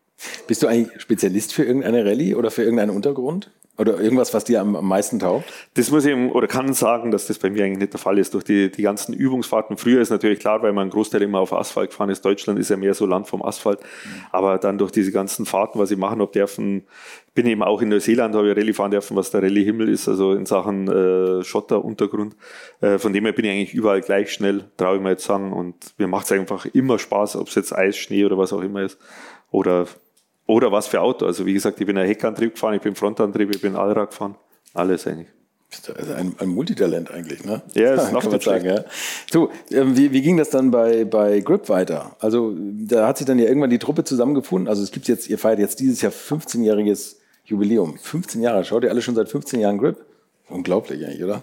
Danke. Also, die Zeit danke, läuft, oder? Danke dir. Wir sind alle zusammen gealtert. Das habe ich ihm heute schon an den Kopf geworfen. Das ist schön eigentlich, oder? Ja, ja, also 15 Jahre ist natürlich schon ein Wahnsinnsding. Es ist ja dann, gerade jetzt, wenn man natürlich das so mitbekommt, da sieht man ja, dass die ersten Sendungen und so, ja, so hast du damals ausgeschaut. Oh Gott, das wäre nicht hoffentlich irgendwie gesendet, aber ich bin mir sicher, es wird gesendet. Ähm, von dem her ist es schon, es ist sehr, sehr toll zu sehen, wie dieses Pflänzchen einfach aufgegangen ist, weil es ist ja nicht so äh, Autonation Deutschland, dass man jetzt ein Automagazin macht und das läuft einfach, sondern es muss auch wirklich passen. Also es muss von den Leuten angenommen werden und es ist ja so, dass man sich nicht zu stark verstellt. Und von dem her ist es ja nach und nach gekommen. Zum Beispiel der Anfang war, halt der, war ich, der Helge und der Matthias. Der Didi ist ja auch erst wesentlich später dazugekommen. Mhm. Und es wurden jetzt dann doch immer wieder mehr. Die Zeit wurde von einer Stunde auf zwei Stunden hoch. Und was ich sagen kann, diese 15-Jahre-Sendung wird auf jeden Fall drei Stunden sogar sein. Aber ich glaube, drei Stunden sind da auch zu knapp, wenn über jeden noch was kommt, was er in seinem Leben verbrochen hat. Und äh, was wir da alles vorhaben an Challenges, also da kommt ganz schön was auf euch zu und auf uns. Nehmen wir es schon mal ein bisschen vorweg. Was, was, an was erinnerst du dich besonders gerne zurück bei, bei Grip? Oder was, was macht dir da am meisten Spaß? Sind das diese Challenges? Ähm, ja, ist natürlich für mich zum Sagen, also ich durfte einmal ein Polo WRC fahren. Äh, das war für mich sehr einschneidend, also weil ich so ein Auto ja von meiner Rallye-Karriere gerne gefahren wäre, wäre auch gerne der Werksfahrer gewesen. Ähm, jetzt habe ich das Ganze über Fernsehen halt schaffen müssen, dass ich doch meiner sitzen darf. Das Witzige war dann, also ich war hin und weg von dem Auto und dann hat der Mechaniker gesagt, also wenn der Ogier, der damalige VW-Werksfahrer und äh, Weltmeister, der hat gesagt, ja, wenn mit dem 200 Meter fahrt, dann haut er dir zu und sagt, mit dem Scheißhaus fahr er nicht. Äh, für uns war es ausreichend, um uns halt zum äh, motivieren. Es war wirklich eine mega Sache. Also selbst wenn wir jetzt Challenges nicht so tolle gemacht haben, also wir haben zum Beispiel jemand mitnehmen müssen, der dann sagt, wie viel das ihm das wert wird. Der kriegt 100 Mark oder 100 Euro und er muss sagen, wie viel das ihm die Fahrt wert war. Ob er die 100 Mark halt hergibt oder so. Und da habe ich dann jemand mitgenommen aus dem Audi VW Autohaus, auf dem VW Autohaus habe ich sogar mitgenommen. Und dann hat er gesagt, hey, ist er mit so einem RS6er mitgefahren, der hat so ein Chip-Tuning gehabt, das war wesentlich geiler. Also er darf mir da jetzt nicht alles geben. Dann war auch, der, auch nicht schlecht, diese Aussage, aber äh, für mich war es geil, es hat riesen Spaß gemacht. Und ja, ich kann jetzt eben sagen, also ich bin ja jetzt halt hier äh, hierher gekommen und durfte bei Porsche was fahren und hatte das Glück, also ich durfte einen Porsche 956 fahren und zwar das Auto, was 82 die 24 Stunden von Le Mans gewonnen hat. Und dieses, Bist du gestern gefahren, also ganz taufrisch in Leipzig. Genau, also deswegen, äh, deswegen rede ich nur so schnell, weil ich immer noch so emotionsgeladen bin. Also ja, komm, haus raus. Komm, hau die Geschichte raus, wie ja, war's? Also du, ja, nein, es ist, also es ist eine unglaubliche Sache. Es ist natürlich, man freut sich drauf, sowas zu fahren. Was für ein Auto ich bekomme, weiß ich ja nicht, aber dann hat es geheißen, okay, das ist das Siegerauto von 280. Das Auto wurde danach nur ein einziges Mal gefahren und seitdem ist eigentlich nur immer Museum gewesen und jetzt steht es hier und du darfst fahren. Da sagt sie, das Wahnsinn, sie können mit so einem Auto fahren. Also das ist ja der, der Wert, also da, da, da, da schwirren ja Summen durch die Gegend, also da, da, da wärst du ja ohnmächtig. Und dann, ja, und jetzt hauen wir richtig an raus und das passt schon und lass Zau raus und so. Ah, wie kannst du Zau rauslassen? Also es ist ja immer, man denkt ja so, was das alles ist. Und dann fahrst du da wirklich die ersten Meter mit sowas, also wie das Auto ja früher war. Und das musst du mir echt vorstellen. Und die sind ja davor, sind, sind da Werksfahrer und alles gefahren und wo der Einsatz war, also das ist unglaublich. Und dann fahrst du das am Anfang halt so recht zaghaft und drei Minuten Kupplung drucken und nächster Gang und, und auf einmal denkst du halt, ja, also auf geht's.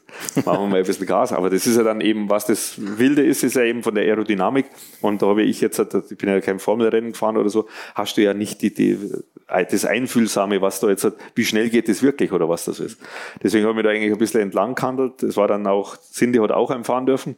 Und ich bin dann kurz hinterher hergefahren, da habe ich dann halt gesehen, was wirklich an Sachen Aerodynamik, weil die ja schon so Autos gefahren ist, die ist ja schon ewig viel Formel gefahren.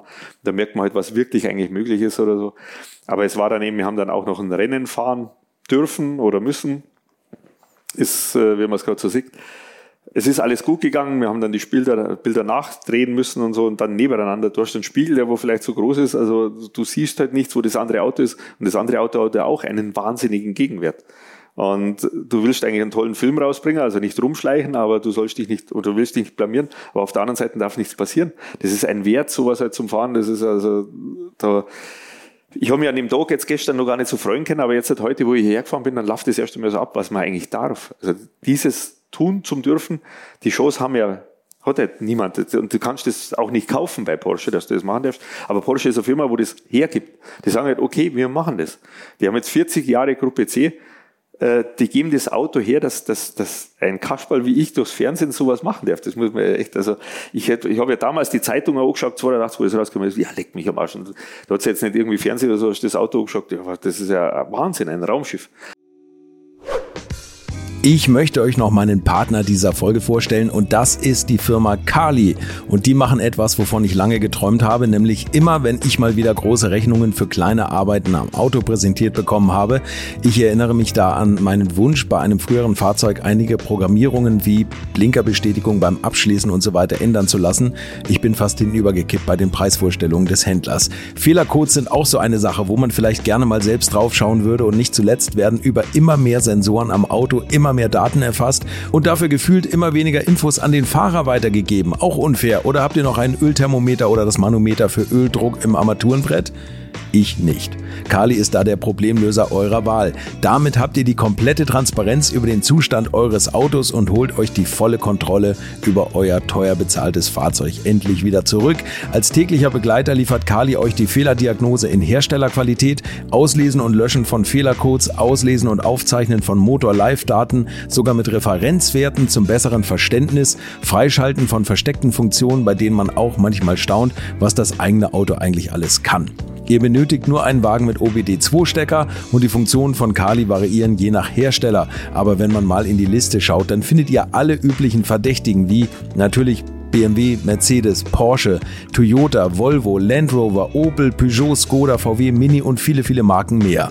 Alles lässt sich bequem über eine iPhone- oder Android-App steuern. Es gibt eine kostenlose Version, mit der ihr Basisfunktionen nutzen könnt und eine Lizenz speziell für eure Automarke oder bei Interesse auch für alle Automarken. Und wenn ihr jetzt 15% sparen wollt, dann nutzt den Gutscheincode Alte Schule in einem Wort geschrieben. Einfach Alte Schule bei der Bestellung im Gutscheinfeld eingeben oder klickt auf den Link in den Show Notes, damit der Code automatisch angewendet wird. Alle Infos zu den Marken, zu Funktionen und Preisen findet ihr im Netz unter www.mykali.de. Kali wird mit C geschrieben. Und wie gesagt, den Link zum Rabatt auch nochmal bei mir in den Show Notes und alles. Und jetzt, auf einmal kommst du da hin und schaust, das ist das Auto, was ich da angeschaut habe. Und dann darfst du das fahren. Also da mir jetzt die ganze Zeit Tor so aufgestellt, das ist jetzt schon wieder, dass losgeht. Also das ist halt einfach eine Emotion, da wärst du wahnsinnig. Sowas darfst du dann auch. Und dann hinten schiebt jetzt das Team so wie beim 24 Stunden Limo halt, weil der erste Gang so lang ist, schirmen die die Ohren, auf geht's und Feuer und so. Und dann fahrst du an der Box vorbei, jeder, also das ist echt, na. Und dann, dann, dann bleibst du stehen wegen Aufnahme, dann kommen die daher, also wie, wie, wie ein Werksteam, mit dem Laubbläser bloßen sie die Ohren, weil du schwitzt wie ein Ochs.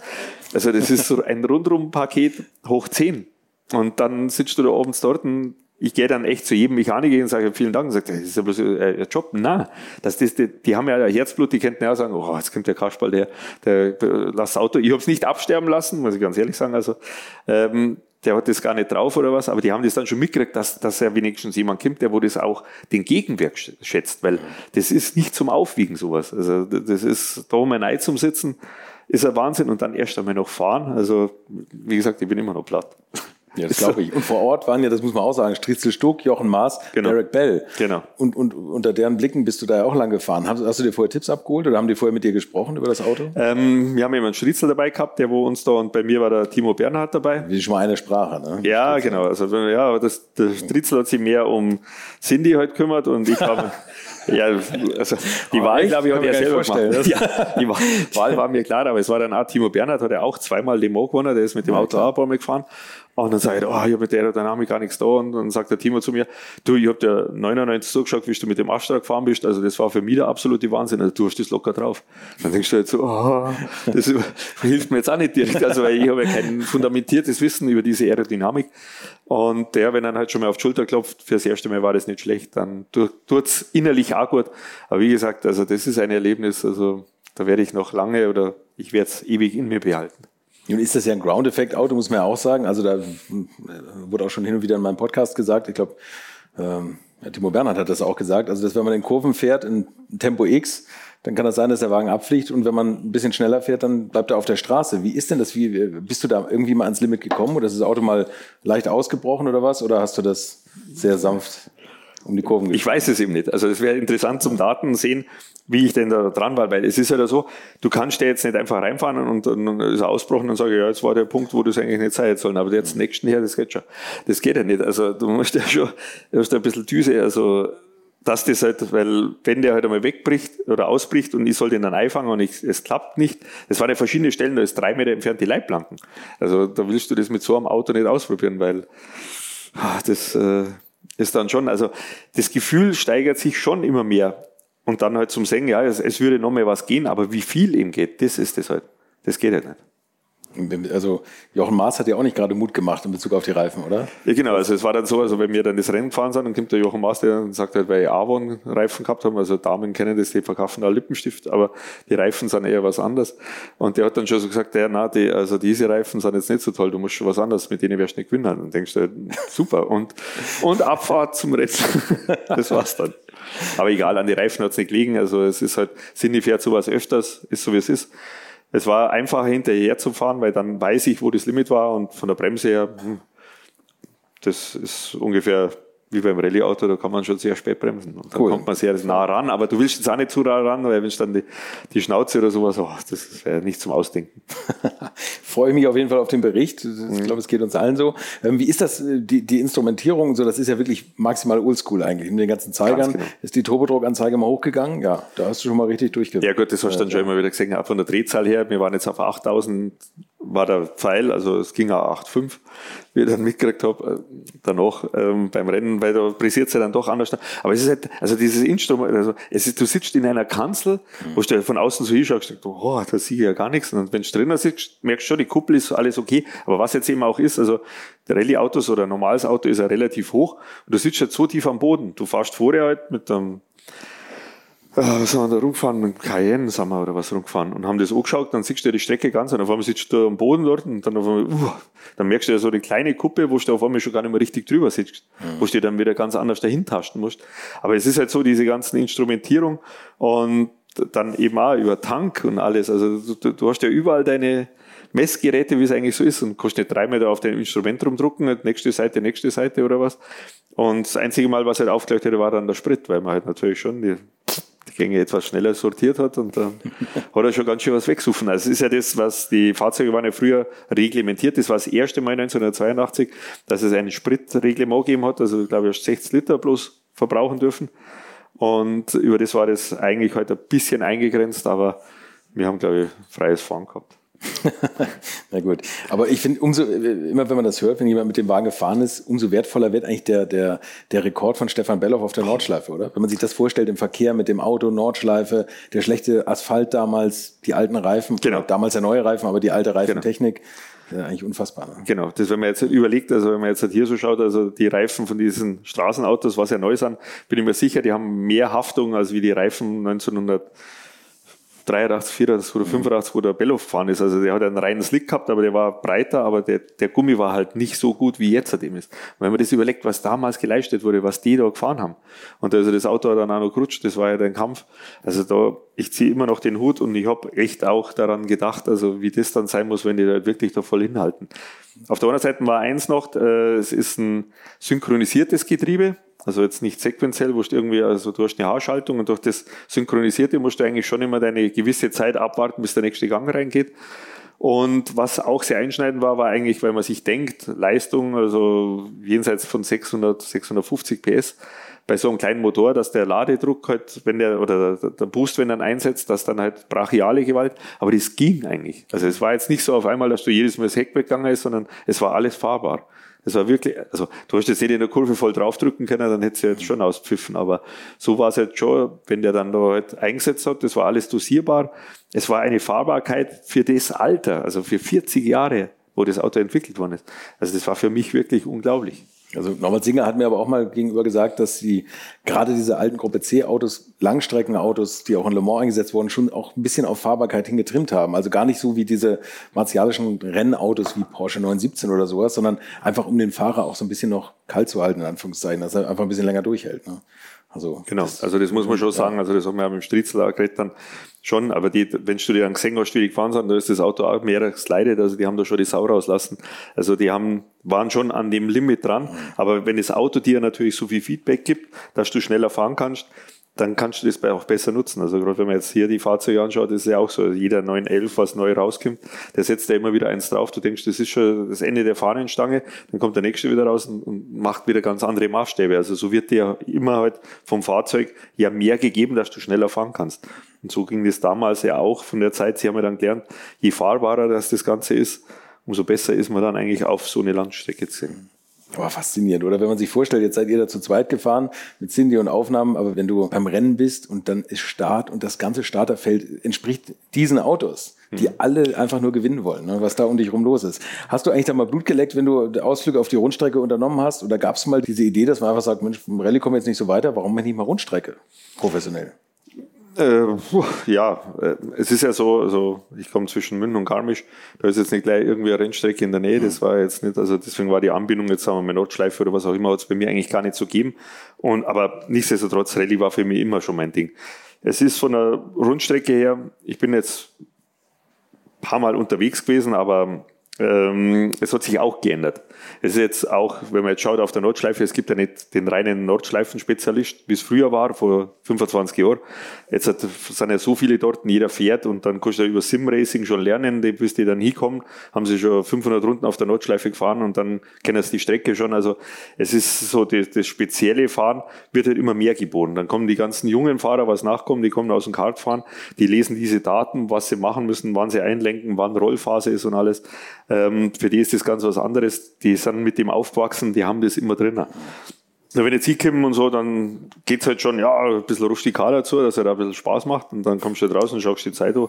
Ja, die war jetzt aber auch nicht so toll. Also, und dann, ja, mit dem Steve Kirsch immer geredet halt, und dann ging's darum, ja, wegen Fahren halt, von der Zeit her. Okay, ja, fangen wir mal an, so vom ganzen Fahren her. Okay, auf der Start-Zielgerade fährst du 7 kmh schneller.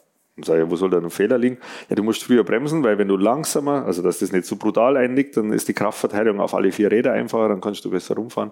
Also wie wenn du halt immer bis zum Schluss voll in die Eisen. Man muss sich also da in dem Ganzen eigentlich ein bisschen umgewohnen. Und ich denke mal, dann für das eine Mal fahren möchte ich eigentlich schon ein bisschen Spaß haben. Ich habe dann eben Ruben Zeltner dann mal einmal gegönnt, oberhalb vom also wenn man vom Omega rauskommt, diese ganze links halt mal Anschlag quer rum zum Fahren während am Rennen. Hatte da sein müssen, die Streckenposten haben es gefeiert, die Uhr natürlich nicht, aber egal. Irgendeiner meckert ja, ja, ne? genau. Da kannst du ja nie allen recht machen. Genau. Aber das, wo du gerade sagtest, also dieses, dass sich die, die äh, Achslast so verteilt und mhm. sowas und das alles nur auf der Spitze ist, das kriegst du eigentlich nur noch über Data Recording raus, genau. oder? Das, das ist eben auch, das haben sie ja jetzt da beim 956 haben sie ja auch gesagt, es war am Anfang bisschen einfacher, mhm. ein guter Fahrer zum sei, bis halt dann das Data Recording, so 85 haben sie gesagt, weil dann sind auf einmal die Daten, ah, der fährt da doch voll, ah, der fährt da doch und das macht er da und da.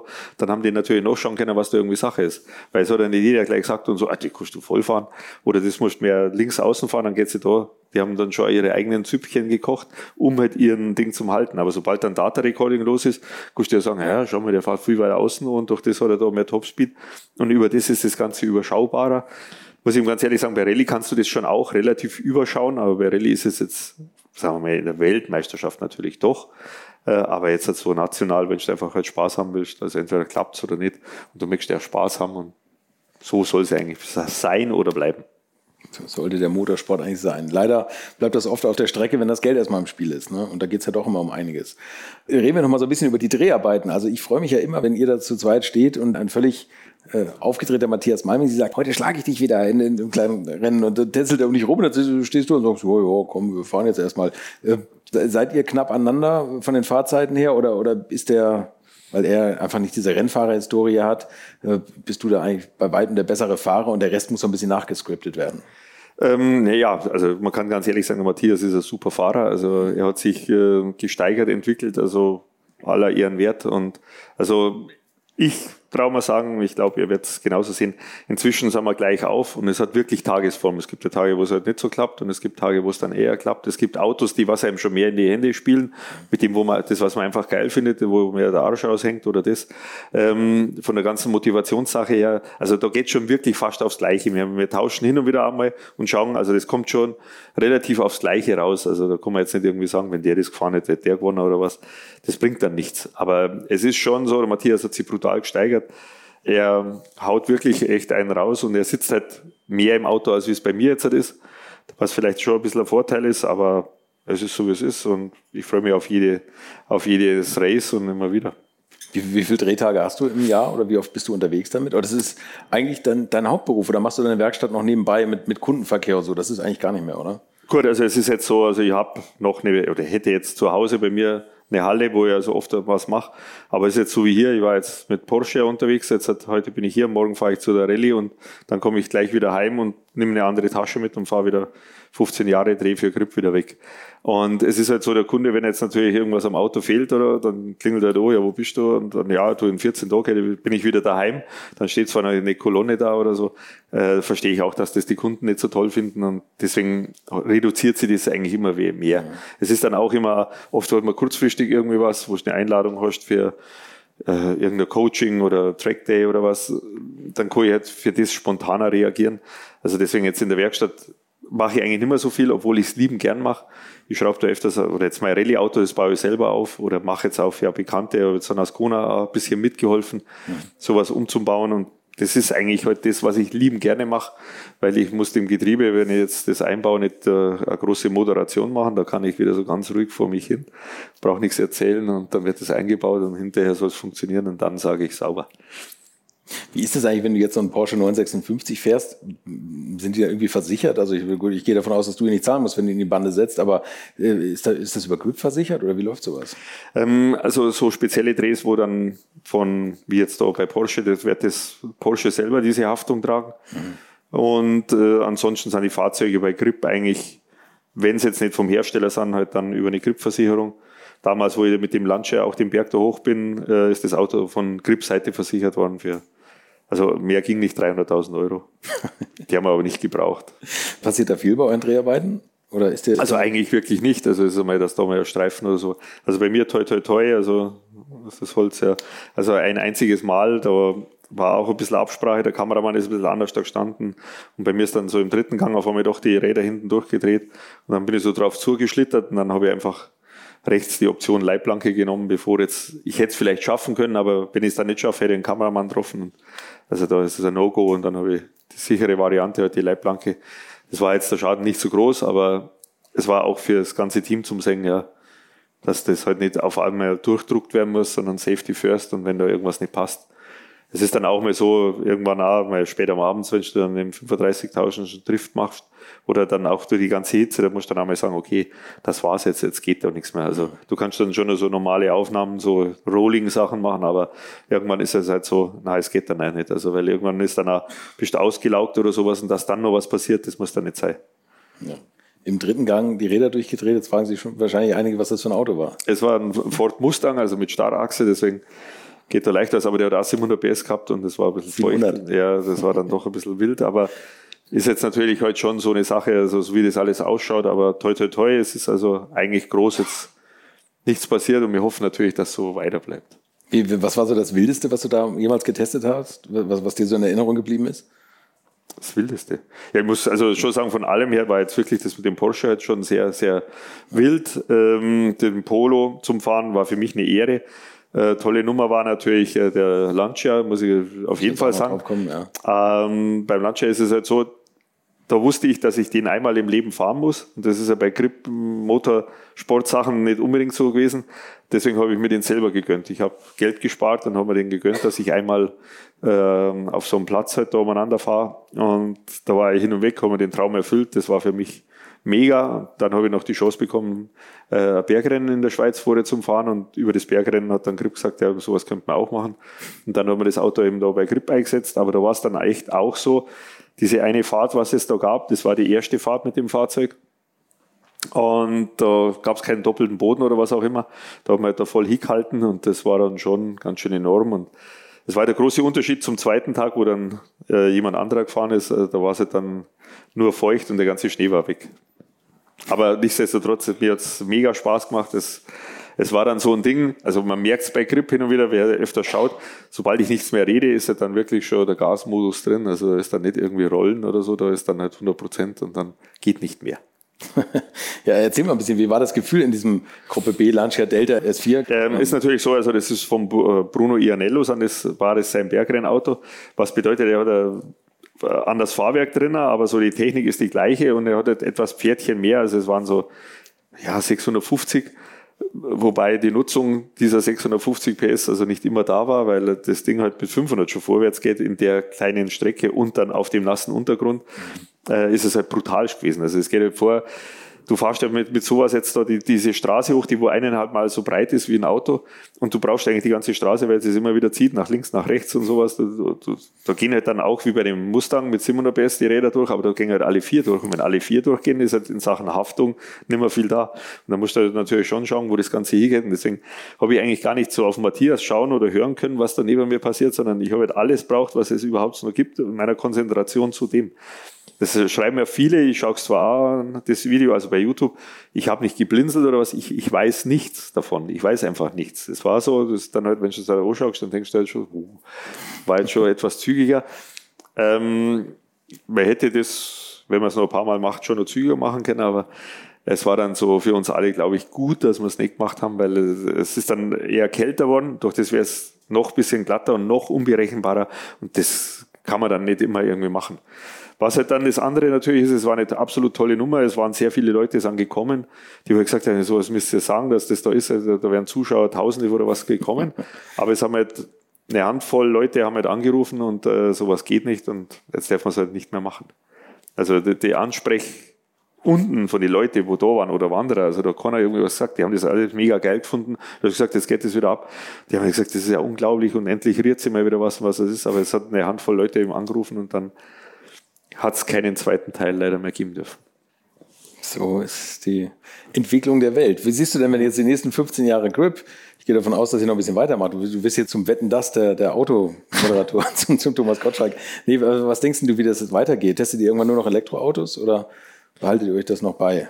Also es kommt natürlich schon einiges jetzt mit Elektro auf uns zu.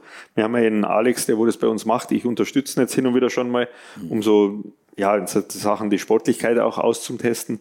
Es ist halt immer so eine Sache jetzt hat da mit Reichweite, ja, das ist halt ein Nebenseins, also wie er das schafft.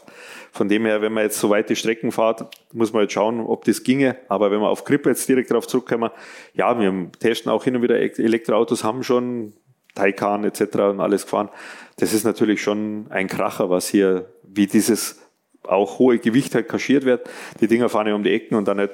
Was beim Elektroauto eigentlich halt wirklich das Lustige ist, jetzt gerade auch wenn dann der Matthias neben dort sitzt, da sagst du ja dort, soll man nochmal schauen wegen der Beschleunigung, dann drückst du aber schon, dann schon Vollgas drauf bei Schauen, weil du hörst jetzt nicht wie beim Turbo S, wenn du ja Launch Control machst, das dann weißt du, der Körper weiß dann alles, jetzt passiert was, sondern beim Elektroauto, da kannst du den ja anschauen und drückst einfach voll drauf und jedes Mal freut, dein Körper weiß, was passiert, aber der Nachbar drüben weiß es halt überhaupt nicht.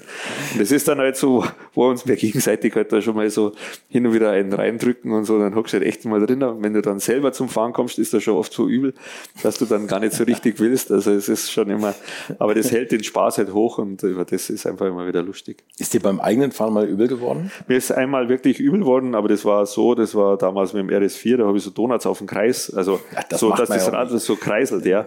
Und das, also ich habe das nur zum Abschluss gemacht. Mhm weil der Kosten hat, Dreh ist fertig. Dann habe ich gedacht, das möchte ich bloß ausprobieren, ob der das kann.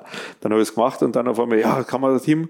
Und dann, ja, dann müssen wir das einbauen und dann machen wir noch eine Drohne und dann machen wir das von außen und dann machen wir es von innen und alles und so. Und dann war es mir echt so kotzübel hinterher, dass ich dann halt wirklich echt nicht mehr wollte. Ich ein bisschen warten müssen, bis ich rumfahren kann. Mit wie vielen Leuten seid ihr bei so einem Dreh normalerweise? Also wenn ihr jetzt, sagen wir mal, so einen, so einen Vergleichstest dreht, also Matthias gegen dich, äh, wie viele Kameras habt ihr da vor Ort? Kameras haben wir schon zwei bis drei, aber nur einen Kameramann und einen Tonmann und einen Redakteur. Okay. Mehr sind wir nicht. Deswegen müssen wir eigentlich halt hinterher dann die Ecken nochmal nachfahren und so, wie das war und das Ganze anschauen. Generell versuchen wir das natürlich beim ersten Mal aufzunehmen, dass das am einfachsten ist. Von der anderen Seite ist es natürlich auch so, wenn jetzt wir das Rennen fahren, dann, dann halten wir an und dann erzählen wir das gleich, dann kannst du ja nicht zuerst fünf Bilder nur vom Auto machen, sondern wir wollen ja das gleich erzählen, weil dann kommen die Emotionen. Ansonsten ist ja das alles ein bisschen einschläfern, aber da musst du dann wirklich, halt, dann kommt das halt raus und das ist halt schon immer so ein zusammengespieltes Team, was wir sind, die wissen dann schon, wo wir, du weißt jetzt, wenn jetzt der da dort steht, musst du das Auto so parken. Das ist halt wirklich das. Und wenn immer mit Neuen irgendwie drehen musst oder was, ist das halt nicht so einfach, weil mhm. dann ziehst du über dann auf einmal, ja, uh, dann klappt das nicht ganz so. Und so weiß halt einfach jeder, wo er hingehen muss. Jeder weiß, bei mir und bei Matthias ist es einfach schon so, du merkst beim Schnaufen schon, okay, jetzt darf ich wieder was sagen oder jetzt kommt er wieder dran. Mhm. Wir wissen es einfach untereinander, weil es ist ja, wenn man jetzt so zweit redet, wie oft unterbricht man sich? Also bei dir ist es sehr hervorragend, du lässt mich auch immer ausreden. Aber es ist ja dann, wo. Kommen wir gar nicht dazwischen, Mensch. ja, du redest da genauso viel wie ich, glaube ich. Also, ähm, und da ist es einfach so, halt in der Zeit das Ganze hinzubekommen, dass das halt einfach so passt vom Fluss her. Das ist halt einfach eine tolle Sache. Und von dem her ist es halt wirklich immer nett, mit Matthias das zu machen. Ja, das glaube ich. Ich glaube, nett ist es auch mit einem Gast, der ganz gern und oft gesehen ist bei euch, dein Idol Walter Röhrl. Der, den, den ladet ihr öfter mal ein für Vergleichstest. Ist er dann auch so, dass er die ganze Zeit sagt, also bevor ich die Jungs nicht geschlagen habe, fahre ich nicht nach Hause oder hält er euch noch so in Schach? Ähm, ja, also bei mir war es eben, wie gesagt, wo ich mit dem Landschlag gefahren bin, also mit dem Turbo S gefahren. Ähm, es waren ein bisschen unterschiedliche Bedingungen zwischen uns beiden, aber es ist ja trotzdem zum Sehen, wie er das halt macht, ist halt schon toll. Aber wir haben das Bergrennen ja dieses äh, zum allerersten Mal gemacht. Da ist eben der Walter mit einem GT2 RS gefahren und ich bin mit dem äh, Audi R8 gefahren, damals äh, mit Allradantrieb noch. Und ähm, da ist er dann eben gekommen. Wir hätten den Dreh ein bisschen da machen wollen. Wir hätten eigentlich gegen ein Motorrad fahren sollen, aber es hat dann im Ende September geschneit außen und deswegen hat er das nicht machen können. Dann haben wir den Drehplan ein bisschen umschneiden müssen, umschreiben müssen. Und dann ging es so, dass wir am Anfang immer auf Zeit gefahren sind. Dann kommt das, Rallye, äh, das Rennen eben äh, Schelle gegen Röhrl. Miteinander halt die Rossfeldstraße, was jetzt nicht zu breit ist, miteinander halt hoch. Gut, Walter ist innen gestanden, ich außen. Hm. Wer den längeren Weg hat, weiß ich jetzt auch nicht. Also oder viele wissen es. Äh, auf jeden Fall war es jetzt so, es geht los und dann am Start halt so ganz normal, da steht noch ein bisschen so witzig gemacht und alles, Walter steht innen halt und dann auf einmal geht es halt los, dann kommt seine Hand raus, er zählt runter. Drei, zwei, eins. Also hast du gewusst, er ist voll im Modus drin, ne? der kippt schon wieder alles. Dann ist halt er los, ich mit dem, mit dem Audi hinterher, dann die erste Kehre halt rum, dann so beide wirklich so parallel rausgeschwungen hintereinander im Driften. Dann kommt so eine, eine Dreierkurve, also die war dann schon so im dritten Gang halt. Er immer noch quer, ich auch so in der. Also ich habe ihn immer weiter moderiert. Inzwischen kann ich das ja während dem Ganzen, dass ich mir immer eins erzähle und wie geil das, das ist. Und, oh, und wenn jetzt er ausfliegt oder so, ich fahre glaube ich durchs Auto durch und Wahnsinn und was da alles ist. Und dann fahrst du da oben durchs Ziel durch, ja, der hat dann gewonnen und alles toll. Dann stehe ich schon dort, wir haben es alles checkt und sage, ja, ich habe das gesagt und Ton und alles, was es ist. Dann kommt der Tonmann halt beim Walter und so, sagt der Walter, was möchtest du machen? Er einen Ton, ich habe gar nichts gesagt. er ist ja da voll 100 Pro unter Strom, gibt alles und alles ist ja toll. Und dann halt schon, siehst du durchs Ziel mit der Fahrt und spiegelt, wie weit dass ich hinten bin.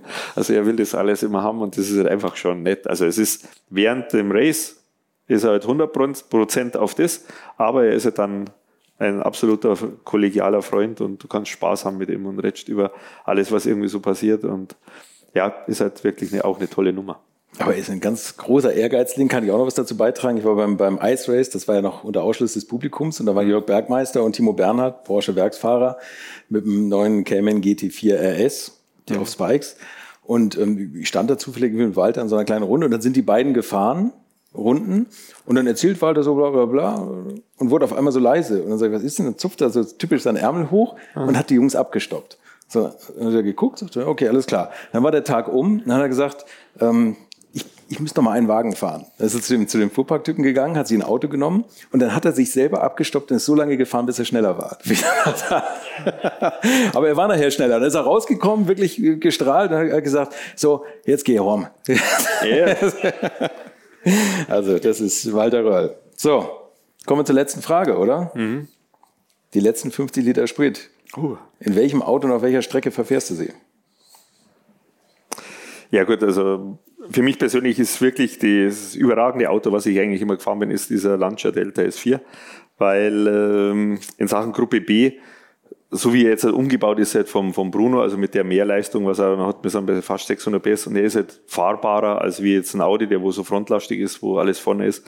Und die Peugeots haben zum Beispiel auch nicht die Leistung gehabt und äh, es ist einfach von dem her ein Auto, wenn ich drinnen sitze, da, da, da kann ich in einer Tour nur, nur noch alles geben, was ist. 50 Liter sind dann sehr schnell weg, das weiß ich, weil der sehr viel wegsüffelt, äh, das Auto. Und das ist halt schon eine, eine andere Herausforderung. Wo ich jetzt war, zum Beispiel Bergrennen in Wohlsfeld, das waren, glaube ich, nur zwei Kilometer.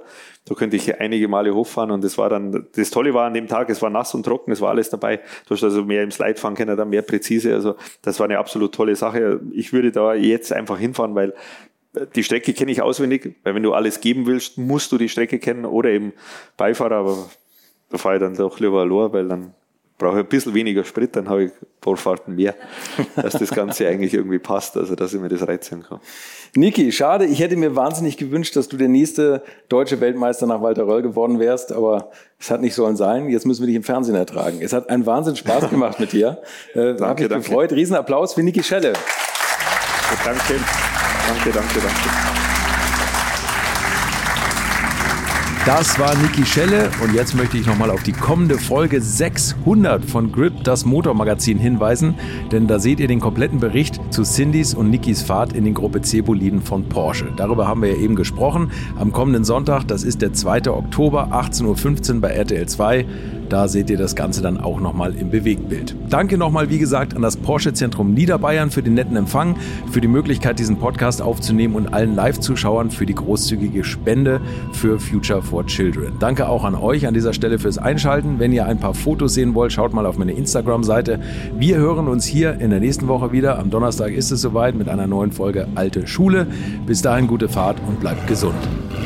Infos, Bilder und alles Wissenswerte unter der Internetadresse www.alte-schule-podcast.de. Alte Schule ist ein Podcast aus den WakeWord Studios.